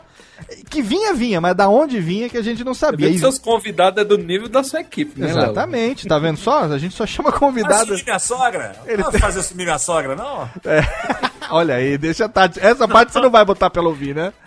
Essa parte Vai ela. dobrar meu salário? Dobra aí meu salário, você não é mágico? Mas, cara, eu tive. Tenho eu certeza que ele foi o primeiro a fazer isso, né? A falar isso. Mas eu já vi o negócio do som mágico, dobra o meu salário, eu já vi. O cara, ah, você quer dobrar o salário? O cara da comissão foi, dobrou e falou, assim cabe na carteira. o mágico chorou. Técnica, técnica. Obrigado, obrigado, obrigado. Olha só, Niso Neto é mágico sim, ilusionista. Ele, por três anos, ele escreveu uma coluna para uma revista em Portugal, revista O Mágico. E não, ele- não, desculpa. é O mágico. O Mágico. Mágico. O Mágico. e ele também foi diretor do. Diretor social, se não me engano, do Círculo Brasileiro de Ilusionismo. É, CBI. CBI. Eu, durante o tempo que eu morava em São Paulo, eu frequentava lá o- o- as reuniões do Mercado Mágico. Meu grande amigo Enio, um dos maiores. Olha. Enio Finocchi, Enio né? Finocchi, um dos maiores nomes da, da, da mágica do Brasil. Conheci, sou muito amigo de Rafael Baltresca, sou muito amigo de Isao Imamura, muito amigo de. É. Quem mais? Meu querido amigo Moisés Lima, um cartomago de primeira qualidade. E Cartomago. Estou aqui com o meu baralho Baisco nesse momento, fazendo cortes com uma mão enquanto gravamos. Cara, É, rádio é o- bom o- isso, né? Eu, por cara- exemplo, agora fiz aparecer um leão. Olha aí. Olha aí. tá vendo? Nossa. Eu fiz Sumiu agora. sumir a Faz estátua. uma- da- Não, não, não, Achou? não. Ô, Niso, pode tentar fazer de mágico o que for, mas o Léo, é o verdadeiro mágico, ele tá fazendo cortes com uma mão. Eu faço com faca, com Ah, lá serra. vem, lá vem. Mas com uma mão não consigo É, fazer. você corta Então- uma mão, mas com uma mão você não faz, né? Isso técnica, é técnica, faz favor. Estamos Ah, não, afiadíssimos. Daniel San cortava com uma mão. Esta- É outra. Olha, ó, é combo, é combo. Capitão Gancho também. É combo, triplo. Que isso? É Street, Olha, pede música no Fantasma. é Street, é Street Fighter da piada sem graça agora. É combo triplo, é. Foi tentando salvar, só afundou mais, né? Estou me sentindo no Zorra Total, viu? Ah, a gente Anunciaram tá- que ia acabar, mas não, hein? A gente tá praticando aquilo que o Tenso prega todo dia, que é o fracasso diário de cada dia. Estamos aqui praticando o fracasso a cada programa do jeito que tem que ser, né, Maurício? É o que eu chamo de minha vida. Minha- Exatamente. Niso, conta pra mim como é que foi que começou esse gosto seu por mágica e o quanto que você é envolvido com isso, cara. Bom, Eu, sou- eu gosto de coisas bizarras, né? Vocês já devem ter, já devem ter percebido. E- Mas é engraçado que eu nunca me liguei em mágica. Normalmente o cara, quando começa com o negócio de mágica, é desde garoto, né? Ganha aquela primeira caixa de mágica e aí, né? E se apaixone, e aí começa. E no meu caso, não, eu comecei tarde. E, e- Isso foi em 88, mas exatamente 88 que eu fui fazer o Criança Esperança. E tinha aquele, aquele quadro Circo dos Astros, onde pessoas do, da- do elenco da Globo faziam números de circo.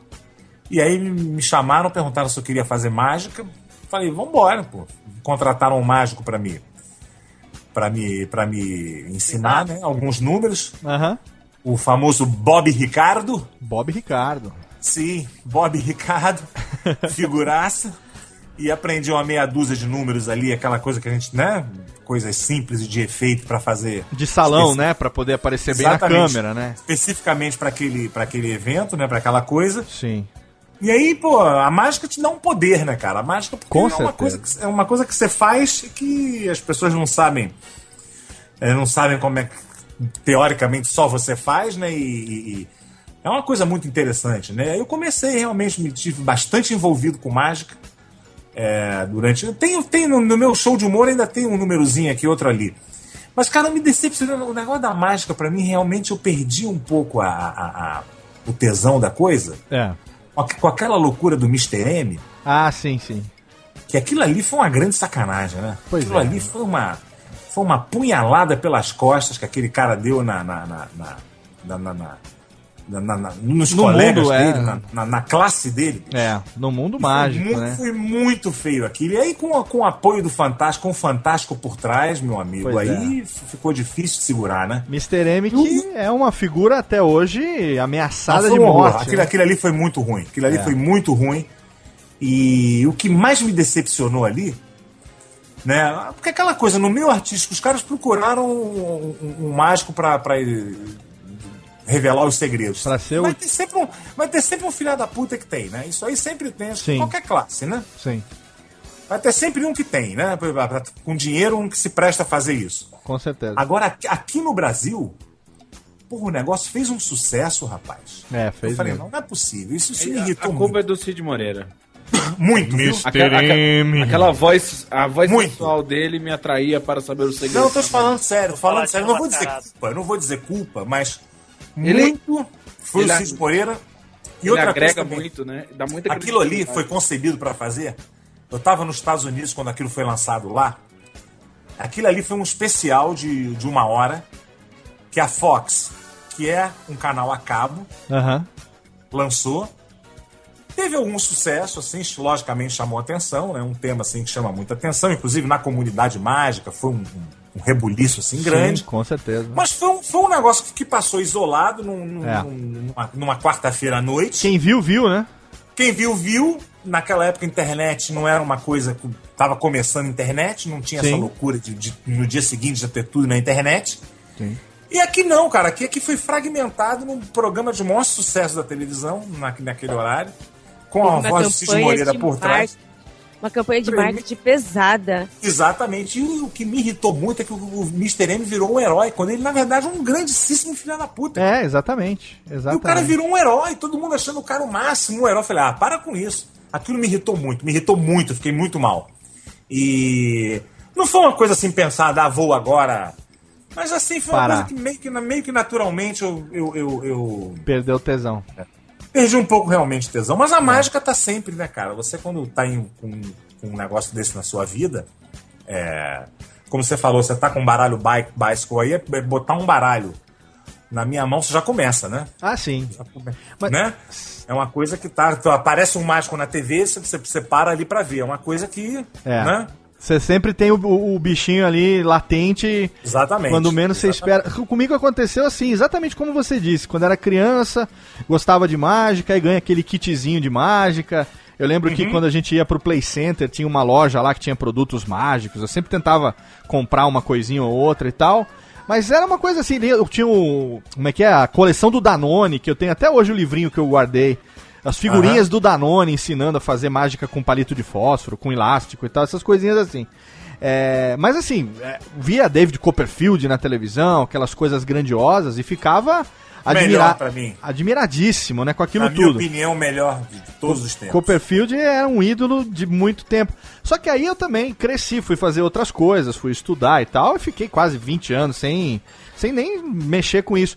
Como, quando o David Blaine apareceu, e aí é, eu fui apresentado para uma modalidade de mágica que eu nunca tinha visto, que é o Close-Up Magic, a mágica de proximidade, que é a mágica que não exige grandes preparativos nem nada, você pode pegar um objeto simples e, e sabendo a coisa da David pres- Blaine conseguiu uma coisa grandiosa, viu? Porque esse É? estilo de mágica na televisão é complicado. É assim, complicado, é complicado. Porque você mesmo falou, você foi treinado pra fazer um, um número na, na- no Criança Esperança, mas é um número de palco, né? Mágica de palco, ela precisa ter elementos visuais. Então, você tem lenços coloridos, você tem argolas, você tem cartolas, você tem chapéus, você tem coisas que é, no palco tem uma visão por quem tá na plateia, né?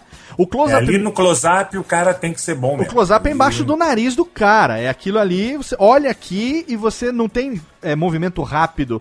É lento a coisa, é devagar, pra você ver o que tá acontecendo, né? E aí que ele me mostrou um mundo novo. Falei, não, pera um pouco, pera, pera, pera, pera, parou.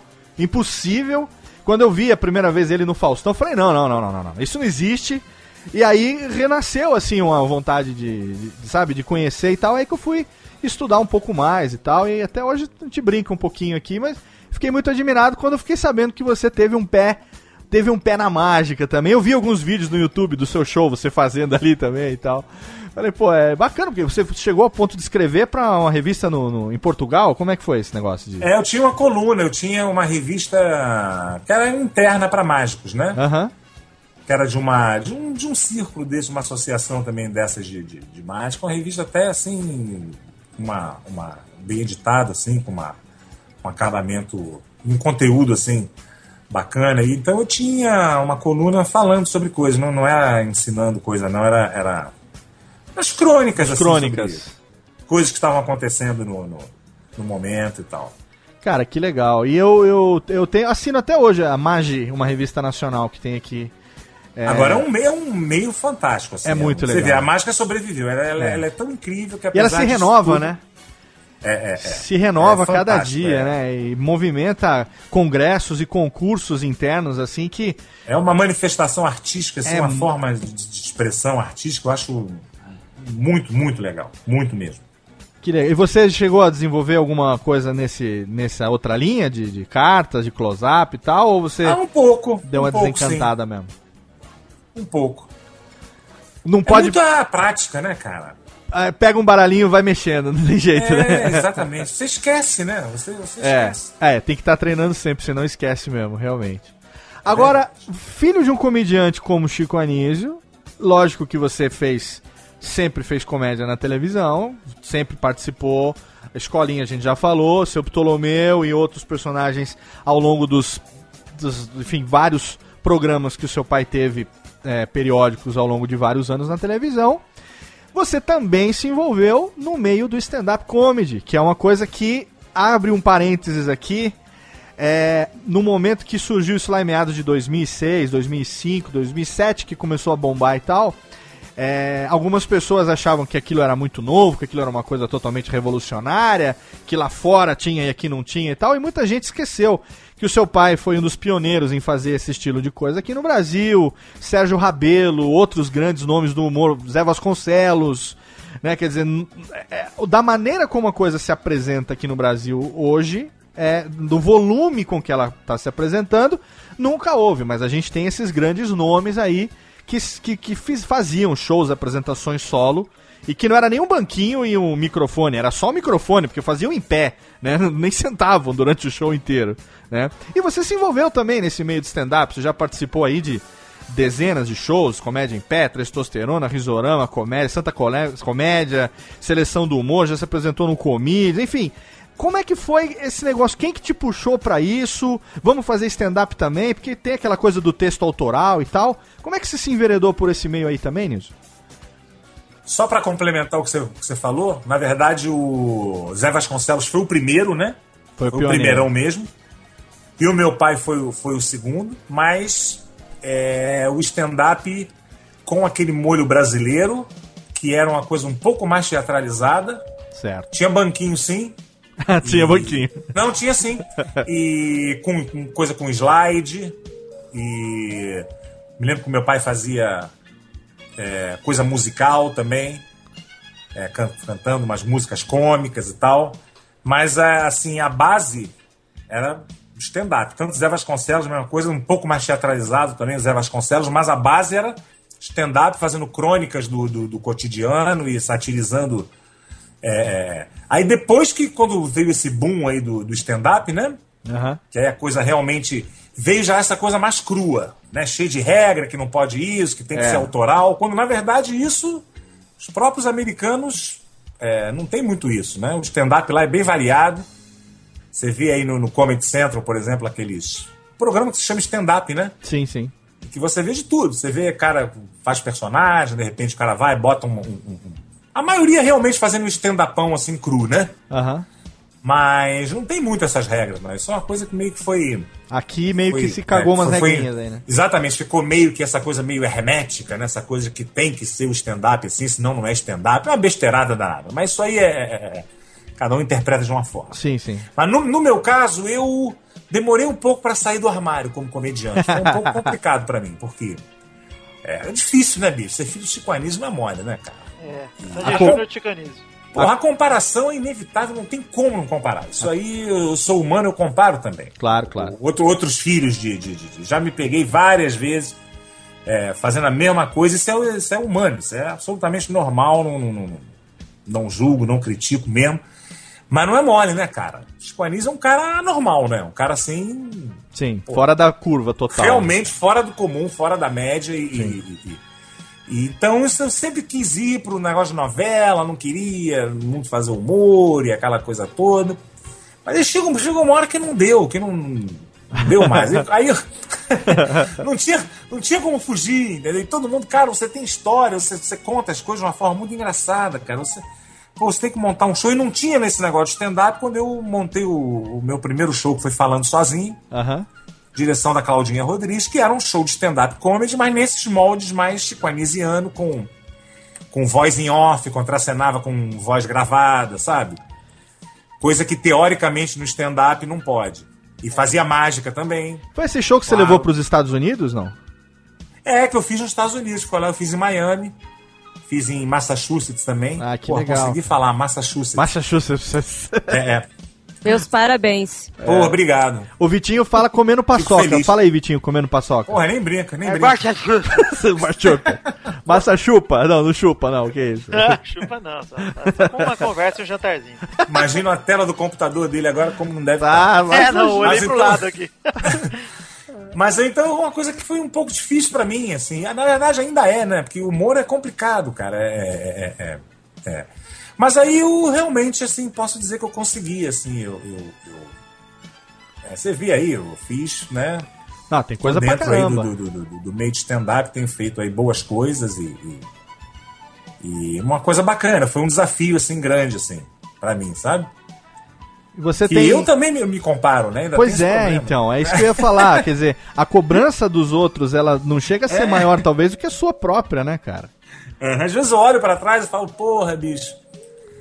Né, se a genética tivesse me dado aí um pouquinho, só a metade, né?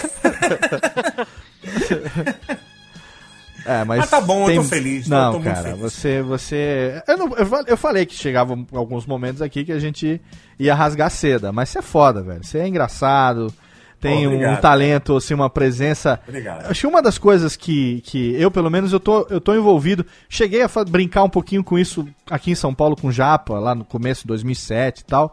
Mas eu sou um cara mais de estar atrás do microfone do que na frente do palco. Então, eu me acho mais aqui, escondidinho, né? A internet é muito mais o meu canal. É, fora que a falta de talento também me, me, me, me, me trucida. Mas você é uma pessoa que tem uma coisa natural que você desenvolveu ao longo da vida, que você tem, isso sim é talento e é, é- é dom, que é essa coisa da presença de palco, esse showmanship, sabe? Essa coisa do, do entertainer, né? Que, pra mim, um dos grandes gênios disso ainda vivo no Brasil se chama Luiz Carlos Dugumiele. Um cara que eu tenho uma Miele. admiração, que eu tive o prazer de passar uma noite lá de bossa nova, tomando uísque com ele, ficar bêbado junto com ele na casa dele lá no Rio de Janeiro. É uma das maiores experiências da minha vida, assim, sabe? É, a tristeza que eu tenho de não ter podido conhecer teu pai em vida, a alegria que eu tenho de ter podido conhecer o Miele, que eram meus dois ídolos, assim, de exemplo de showman, sabe? Exemplo de É, O entertainer.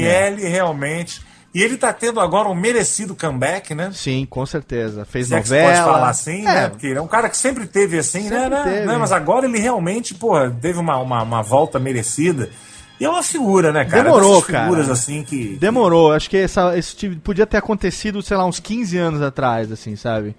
É, Com podia- certeza, Ele podia ter certeza. sido muito. Mas o que eu quero dizer é o seguinte: que eu vejo em você essa característica do showman, essa característica do entertainer, do cara de palco, que consegue dominar várias mídias, que consegue se, sabe, performar. Olha que chique essa palavra, tá em voga hoje em dia. Estudei ontem, Vitinho. Consegue Olha, performar. performar. é. Existe isso? É, Existe? usam muito no meio do marketing.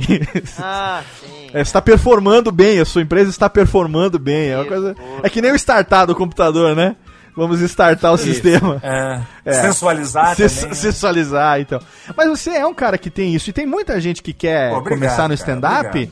Que assim, o cara tem até um texto legal e tal, mas às vezes o cara não tem aquela presença de palco, entendeu? Ele, é questão de posição, questão de. É, É, o stand-up ele dá também, domínio de plateia, brecha, assim, é, é, é. a coisa, até o, os próprios open mics, né? Aham. Que eu acho maravilhosos, que, que é ali que você. que, que aparecem, né? Talentos e tal, mas Sim. tem essa coisa agora de que stand-up agora todo mundo faz. Todo mundo tem que tal, fazer, e- virou carne de vaca, velho. Dizer, É uma, uma febre também, é natural, né? É. Isso é uma coisa que tá, tá tendo um boom aí natural, vai, vai haver uma, uma seleção É, já natural. tá, já tá que tendo, tá. né? É. Já, já tá tendo uma peneirada boa, assim. O próprio meio público também tá selecionando, né? É, e, é na- cara, seria estranho pra mim se você não tivesse envolvido com isso, cara. Aí seria estranho, entendeu? Agora, não é só isso também, né? Porque você, além de, de fazer seu show solo, de participar no show dos amigos e tal, agora. Cadê a Tênica? A Tênica falou que vai colocar. O que, que foi, Tênica? A Tênica hoje tá. Tá aqui, tá tomando conhaque essa hora? É, Ah, é tá- normal, né? Alcoolismo. Tá essa hora, de hora de tomar conhaque. Se fosse Tá 10 frio? da manhã, que ia ser estranho, né? Tá bom, então tá. O que, que é que você quer? Você pode colocar? Pode, pode colocar aí. Ela tá bêbada, tá apertando botões a esmo aqui. O que que foi que você quer colocar aí?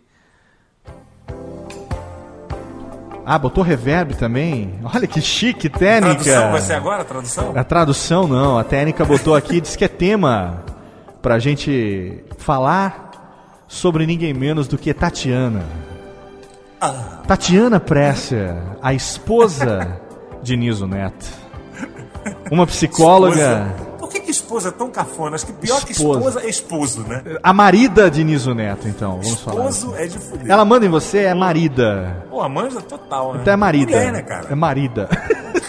a, dona, a dona de Niso Neto. Cadê, cadê a música, Vitinho? Dona. Nossa, aquela incrível banda. O New nova, Clothes. É, New, nova, new né? Clothes, New Clothes. Deixa estranho, isso é. Muito bem. Tatiana Presser é psicóloga e ela tem um título também que enche a boca pra falar que é Sexpert. Olha, Especialista em sexualidade, o que significa que ela manja dos Paranauê.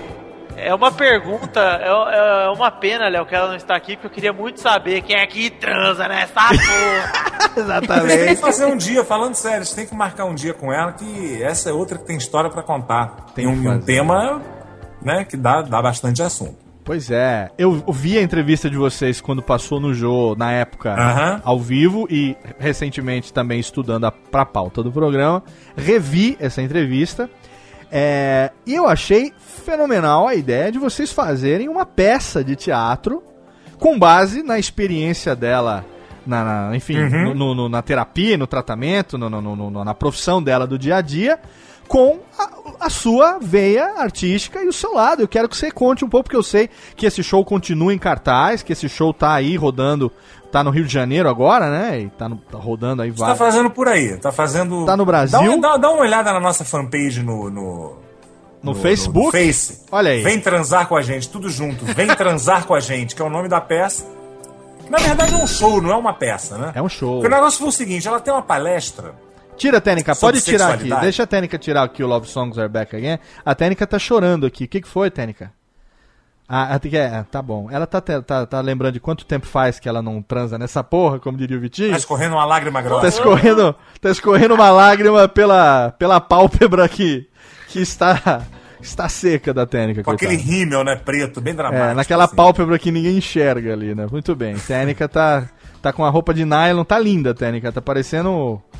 Ah, não vou nem falar Mas nada. ela tem, ela tem uma, uma palestra sobre sexualidade, É. que ela é formada em psicologia. Certo. E aí foi por esse caminho da sexualidade. Só que ela não é sex, é sexóloga e normalmente pega uma coisa mais um pouco mais científica, né? E, e- e- ela, ela basicamente ensina a fuder. o negócio dele é, o negócio dele é. Então deve ser muito bom, né? Que excelente. Ah, maravilhoso. Eu sou um felizardo, né? Assim, sou um cara. Enfim, mas isso aí também é outro assunto. Mas aí ela falou, pô, mas eu é- é- essa minha palestra que ela faz para grupos de mulheres. É, é, de- demora às vezes duas, três. Mas por que, que demora tanto? Perguntei. Sai de casa, demora. Não, é porque, cara, as mulheres riem muito, mas riem muito. Virou, virou meio que quase um show de stand-up comedy. Falei, cara, vamos juntar isso, vamos fazer o seguinte. A gente, na verdade, teve essa ideia de aproveitar também que as mulheres reclamam muito que ah, por que, que meu marido não pode participar? Então, se tiver homem aqui não vai ter graça, porque não, vocês não vão conseguir, a gente não vai conseguir é, aprofundar nos assuntos e não vamos conseguir se soltar e tal. É. Então tem, tem que arranjar algum jeito da gente poder levar isso pro, pro público em geral, sem ficar tão fechado para Ela continua com as palestras dela, ela faz os grupos dela, as mulheres contratam ela, com aquele clima meio Sex in the City, com prosecco, aquela. aquela Coisa de piruagem mulher, toda. né? Exa- Coisa de mulher, exatamente. E funciona muito. Que legal, cara. E aí vamos fazer então um show onde você faz a sua palestra, a gente separa aí as partes mais que funcionam mais na sua palestra e eu do lado ali fa- fazendo stand-up comedy assim. É, ela legal. fala aqui, ela chuta aqui e eu pum. que ela joia. chuta aqui e eu vou. Ela, eu chuto daqui, ela vai. Aí fica aquele e ficou um espetáculo único, que é uma, uma, uma aula de sexo é, feita por um casal, casado mesmo, com Aham. filho e tudo. E. Cara, tem que ter culhão, viu? Porque, literalmente, porque. Pois é. porque, pra você falar assim, a gente se abre assim muito. A gente é obrigado pra fazer a coisa de uma forma sincera e Sim. realmente de verdade. A gente tem que falar sobre experiências nossas, né? Você acaba se expondo também um pouco, né? Exatamente. E nem sexualmente, nem todas as experiências são muito agradáveis, né? Ah, todo. e- o, pior é, o pior é que. Como é que é? Pra ser, ver, é, pra ser verossímil. ah, Outra palavra que eu estudei ontem. Opa. Pra ser Você verossímil. estudando, você estudando muitas palavras. É, né? não, é pra. pra É eu dei um livro muito bom pra ele chamar Aurélio. Ah, Aurélio, Aurélio. Não, esse Vocês O estão outro que eu dei- estudados. É, o seu livro de cabeceira, né? É. É, Mas pra o ser. outro era a lista telefônica, mas ele não gostou porque tinha muito personagem. Tinha muito É, e umas personagem. páginas meio amarelas. Mas, é muito velho aquele livro. Tinha Mas- muito personagem, isso agora é de stand-up. Exatamente. Mas pra, pra ser verossímil, é, o show tem que ser recheado, recheado de fatos venéreos, né? tem que ser os fatos que vocês mesmos viveram ali, né? Porque Fatos senão- Venere Tênica, por favor. Ah, tá bom. Desculpa, mereci. Vai lá. Obrigado, dona Florinda. Pronto, a técnica tá pronto. cheia de bob. Não tira esse bob, tem uns quatro meses a técnica. É, já, criou, É, faz Bob parte. da- Ricardo. É, Bob Ricardo, faz parte. Ah, opa, você mereceu também agora. Obrigado. Também estamos hoje todos afiadíssimos das piadas do programa hoje. Mas você não tem. Porque eh, quando eu vi a entrevista no Jô, que assim, eh, eu tenho três filhos e são os três filhos homens. E ainda assim, eu não me considero um cara tímido, eu sou um cara extrovertido e tal. Quando chega a certos assuntos, a gente sempre tem uma certa restrição, ainda que seja pra falar é, dentro de casa, numa, sabe, fechado num quarto, conversando com seu filho e tal. E de repente eu vejo você e sua esposa falando abertamente sobre isso em rede nacional. Aí, sabe, fala de sexo com uma facilidade, como quem passa uma receita de bolo, tipo a palmirinha do- da sexologia, sabe? De Nossa, esse Olha, programa veio não uma imagem, viu? veio uma imagem na minha cabeça agora que. E, o, e sabe o que, é o pior? Quem sofre é o fantoche. A palmirinha de cinta liga, você viu agora na sua cabeça, Dionísio? A palmirinha, Fetiche assim com massa de rissole, a né? palmirinha de assim, uma cinta loucura. liga com a bisnaga de KY na mão. Aí você Bota vai pegar, você né? vai pegar, você vai pegar camisinha. Ah, vai, velho, a camisinha, velho. Ah, mas, mas, ô, ô, ô, Niso, quanto tempo faz que vocês estão com, a, com essa peça rodando já? Uns dois anos, Um né? ano e pouco, um ano e pouco. Mas esse negócio de falar de sexo assim tão abertamente, a gente- primeiro a gente acostuma, viu? Acostumou, E né? depois, E pra, pra, depois é, pra você casado com uma pessoa que é especialista nisso, é, é, não sei, você já era uma pessoa extrovertida. É- Ela te ajudou a se, Cara, se por- por incrível soltar um mais cara ainda? tímido, então, eu, eu imagino, porque geralmente é o que Mas ao acontece. mesmo tempo, a minha mãe, o lado assim da minha mãe, minha mãe era uma pessoa que falava muito abertamente as coisas assim. Então eu, eu puxei um lado dela assim também. Ah, que legal. Que isso aí eu acho que ajudou bastante, sabe? E sexo, na verdade, gente, pô, falando sério, a gente tá em, no século XXI, cara. Pois é. Sexo é natureza. O sexo. Não é verdade? É. O que seria, o que seria da gente? A cegonha tá fora de cogitação, já tá mais do que provado. Né? Então, só fudendo mesmo, não tem outro jeito. Ninguém acha filho no repolho mais, como antigamente. É, não tem esse papo. Tem essa história. Peraí, né? peraí, peraí. Vocês estão Por querendo- enquanto, né? Não vamos ver Vocês estão daqui. querendo dizer que a cegonha e o Papai Noel não compartilham a mesma rota pra saber Não, não. Vivaco, vocês estão querendo dizer que meu pai e minha mãe transaram?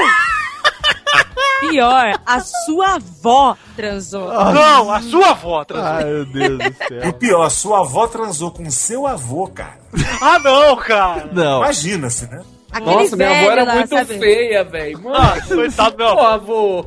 A gente imagina os avós transando, eles velhos, mas eles transavam quando eram novos. pô. Ah, sério também, pô. Imagina aquela foto em sépia dele com aquele bigodinho nos anos 20. né? Ah, que charme, né? Ai, que Pô, lindo. Que charme. Ô, criançada, vocês que estão aí, Ira, Vivaco, aí, Tenso e Vitinho, cada um, se tiver pergunta pro Niso, a hora é agora, porque a técnica tá batendo no vidro e apontando pro relógio. Então são as derradeiras nesse momento. Quem tem perguntas? Eu, eu quero saber se em algum momento. Você já, já citou um pouco da pressão de ser. que você mesmo se impõe. Se algum, me, algum momento isso te atrapalhou e te obrigou a te superar nesse sentido. Cara, não chega a ser nada tão dramático assim. Nada que uma terapiazinha não resolva. Mas um pouco, cara. É um pouco. É, é um pouco complicado isso. Assim, não tão assim como eu falei, não tão. ah, nada que, que, que, que vá me tirar da função, nada que, que me deixe ter uma vida normal, mas. É, cara, é, é complicado. né? Ro- Rola uma pressão e- e- e e a influência realmente que o meu pai exerceu sobre é, minha vida, assim, principalmente profissional, foi uma coisa, uma coisa assim, eu falo pro positivo, né? É uma coisa absurda, assim, com certeza. É, mas aí também tem umas coisinhas aí de relação, de coisa de, de pai com filho, de que aí, se a gente, se a gente for aprofundar aqui, já vamos le- levar o, o programa para outro caminho. Como eu sei que o que o que o Léo é ministro da Messiânica, da qual eu sou membro, Olha aí, tá vendo? depois só? eu tenho que eu tenho que depois é, é, marcar uma consultinha com ele em particular. Orientação. Skype mesmo. Orientação privada. Exatamente. a não ser que você tenha um podcast sobre isso também. Né? Ainda não, mas sobre quem a coluna da salvação. Ainda não, todo, né? ainda não. O pessoal do podcast sabe do, do, do meu lado religioso, que eu sou sacerdote e tudo mais. Mas eu ainda não tenho um podcast pra isso, não. Quem Aliás, sabe, é né? difícil de. Eu não tô conseguindo ainda juntar a coisa. eu tô olhando pra essa tua foto aqui com o nariz de palhaço. Pois é, cara. Eu sou. Eu, Cacete, eu sou. É, pois é, eu só. É que eu sempre fui mais pra Pat Adams do que pra. do que pra Dalai Lama, entendeu? Então.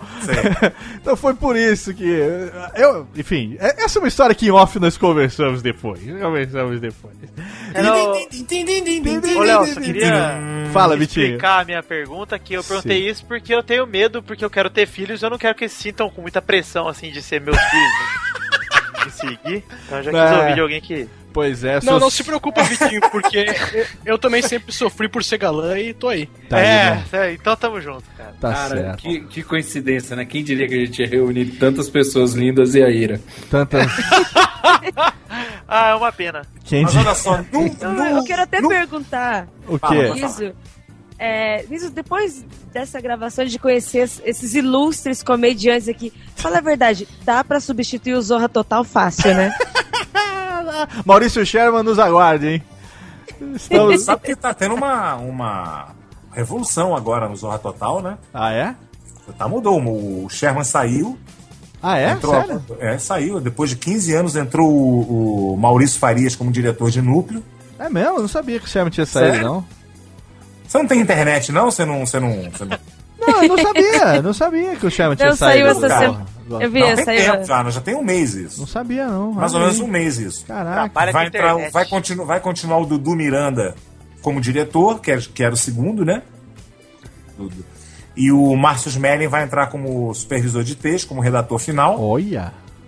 E a ideia, o elenco vai manter o elenco. E vai, eu acredito que continue, aí, isso já é especulação minha. Não devia nem estar falando isso aqui. É, Mas como já saiu, saiu por acaso, há pouco tempo saiu isso na, na, na imprensa. certo. Eu imagino que vai até o fim do ano nesse formato, com esse nome. Eu acho que ano que vem vai dar uma mudada boa. Dá uma repaginada. Agora, não, não se sabe ainda se continua o nome ou não. Olha aí. que- Se saiu na grande Olha a mídia que todo... oportunidade. Se saiu na grande mídia que todo mundo ouve, nessa aqui que ninguém ouve, não vai ter perigo, viu? De fazer spoiler. aqui. Não, não, não. O que eu tô falando aqui é o que, o que já, já tá se falando aí. Não Mas tem. excelente, olha aí. Atenção, Vitor Faglione Rossi. Esperamos, dispensamos você da próxima gravação. Está liberado para bater na porta do Project Valley. Ah, eu sugiro que você vá, vá agora enquanto tá esse formato agora, porque quando mudar, acho que vai ser difícil você lá. Aproveita como tá agora. Muito bom. E assim, Térica, nós chegamos ao final do programa com essa, com essa sapatada nas costas de Vitor Rossi brincando. nesse momento. Mas olha só, mas vai continuar o, o esquema de humorzão popular. Olha mas vocês não vão querer revolucionar, não. Então, Vai ter o Tá No Ar com, com esse humor mais. Né? Então, que é o é, humor, mais ref- entre aspas, mais sofisticado, vamos dizer É, assim. uma É, eu achei muito legal essa coisa da metalinguagem deles e ter resga... eu, eu senti resgatar É. O- um pouco de o- TV pirata, assim, uma coisa de crítica Exatamente. e tal. Eu achei muito foda. Exatamente. Muito bom mesmo. Gostei muito. Quero também. Niso Neto no Tá No Ar. Próxima campanha, hashtag Niso Neto no Tá No Ar agora. Vamos começar a campanha A gente agora. não precisa fazer. O, o- Não, não precisa não, me o- deixa o Léo lá não mesmo que eu tô precisa lá. fazer- Não precisa fazer campanha, ele pode bater na porta e falar: Oi, eu sou o Niso Neto. Não, Não, não é bem assim. Não é bem assim, mas. Quer dizer, eu posso fazer isso, né? É. É, Eu tô, então, é. como a pessoa Realmente pode é o olhar que de lá e falar foda-se, né? É. Podia ser pior, Niso. Você podia ser o Bruno Mazeu, conhece? Pode falar. Você podia, podia ser pior, você podia ser o Léo Lopes. Você tem que ver com quem ele grava. Você tem que ver como É ele um grava. pior que o não, não, não. Você tem que ver como ele grava, nas condições que ele grava. Esquece. Ver não tá dando pra ver, mas eu tô ouvindo.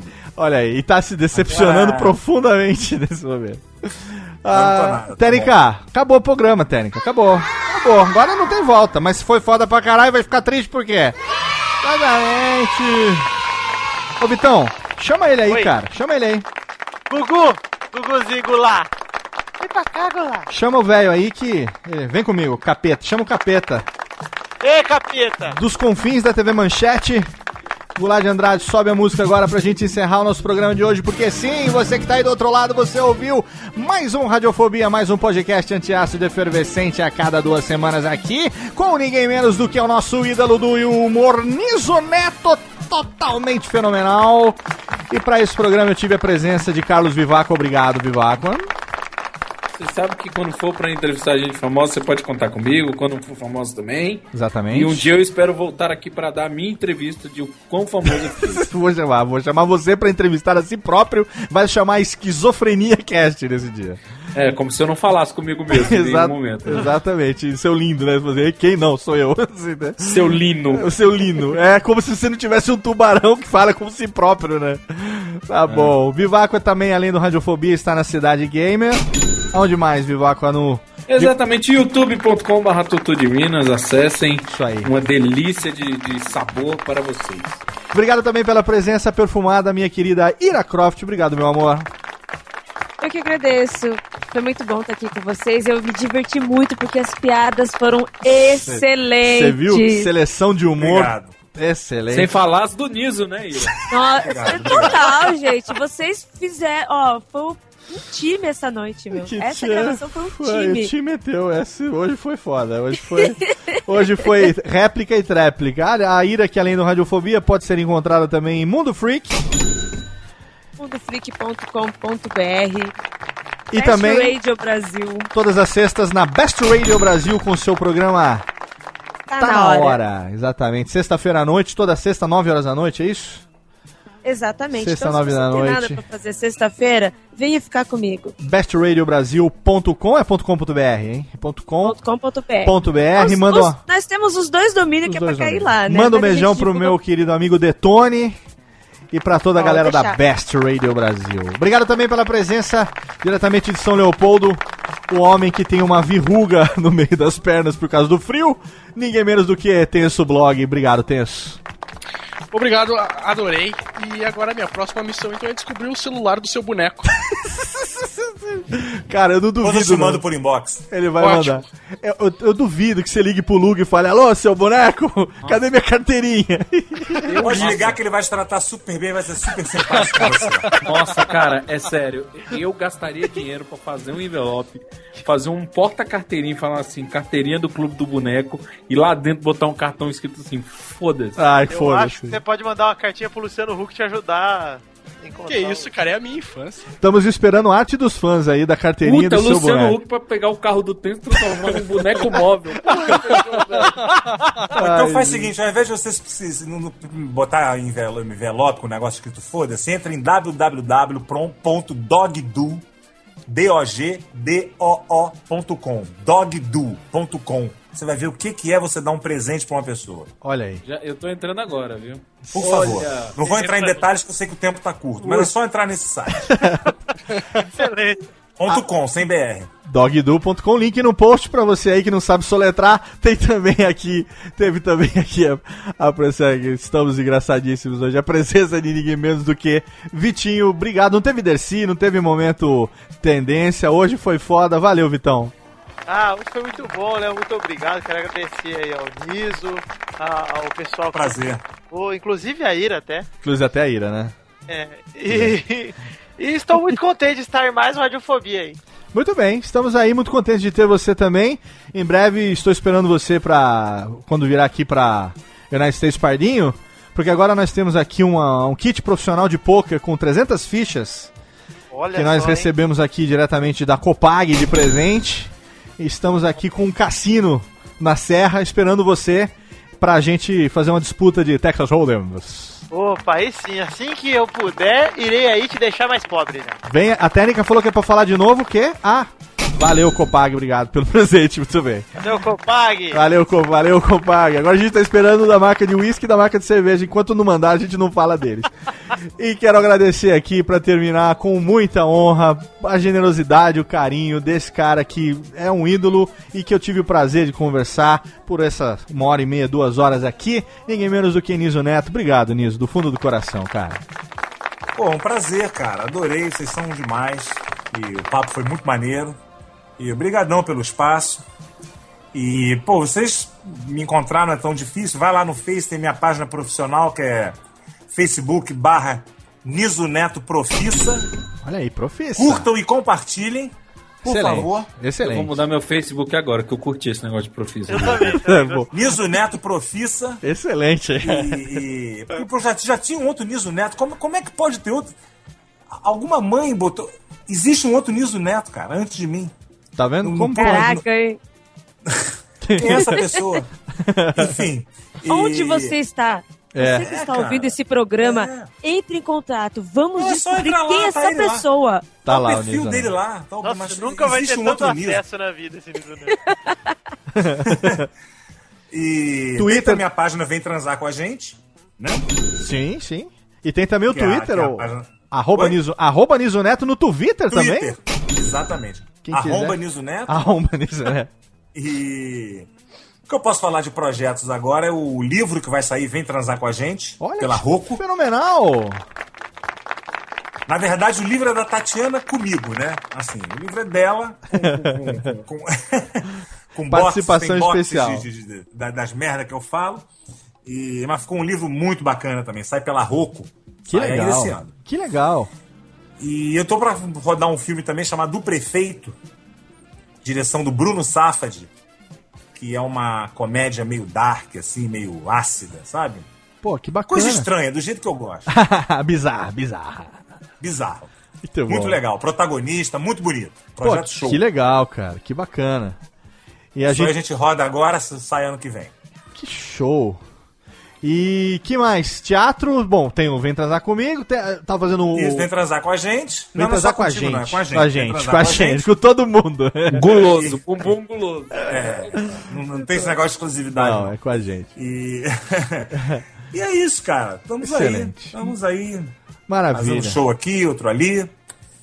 Sempre lembrando ao ouvinte que todos os links que foram citados no programa estão lá devidamente listados no nosso post. Se você aí não sabe escrever, não sabe soletrar, é só ir lá, clicar e você vai. Inclusive, tem um. É, se não sabe ler, não sabe escrever, não vai saber ler É, também. ele vai então ver vai as- ser difícil clicar. Vai ver as figuras, a gente bota um monte de. É, vai a, ver gente, as figuras, a né? gente desenha com frutas no post pra ajudar nossos ouvintes, viu? Desenha com laranjas e bananas, assim, né? né? Não, pecinhas do Candy Crush. Exatamente, exatamente, exatamente. Links estão lá no post. Obrigado, Niso, mais uma vez pela generosidade, pelo carinho. Sempre que quiser, Obrigado, gente. só mandar o link que a gente ajuda a divulgar, com todo prazer. Seu trabalho que a gente é fã e a gente vai continuar acompanhando cada vez mais.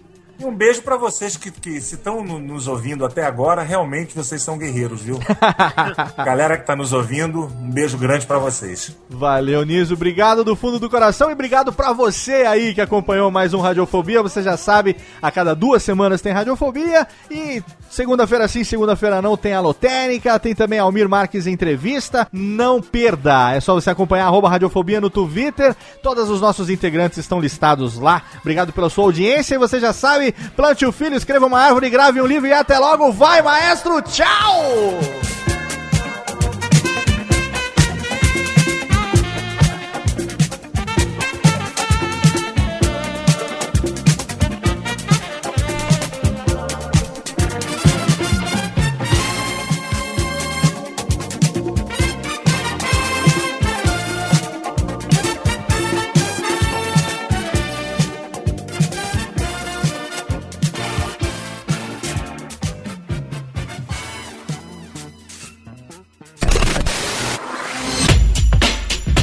Rádio Fobia. Este podcast foi produzido por Radiofobia, podcast e multimídia. Eu sou Léo Lopes e quero convidar você a ouvir o Pod Notícias, a sua dose semanal de informação sobre o mercado de podcasts no Brasil e no mundo. Um podcast curtinho de 15 minutos com o resumo de tudo que acontece nesse universo do podcast que cresce a cada dia e que chega até você toda segunda-feira às 7 horas da manhã no seu agregador de podcast preferido e também no YouTube. Acesse agora em podnoticias.com.br.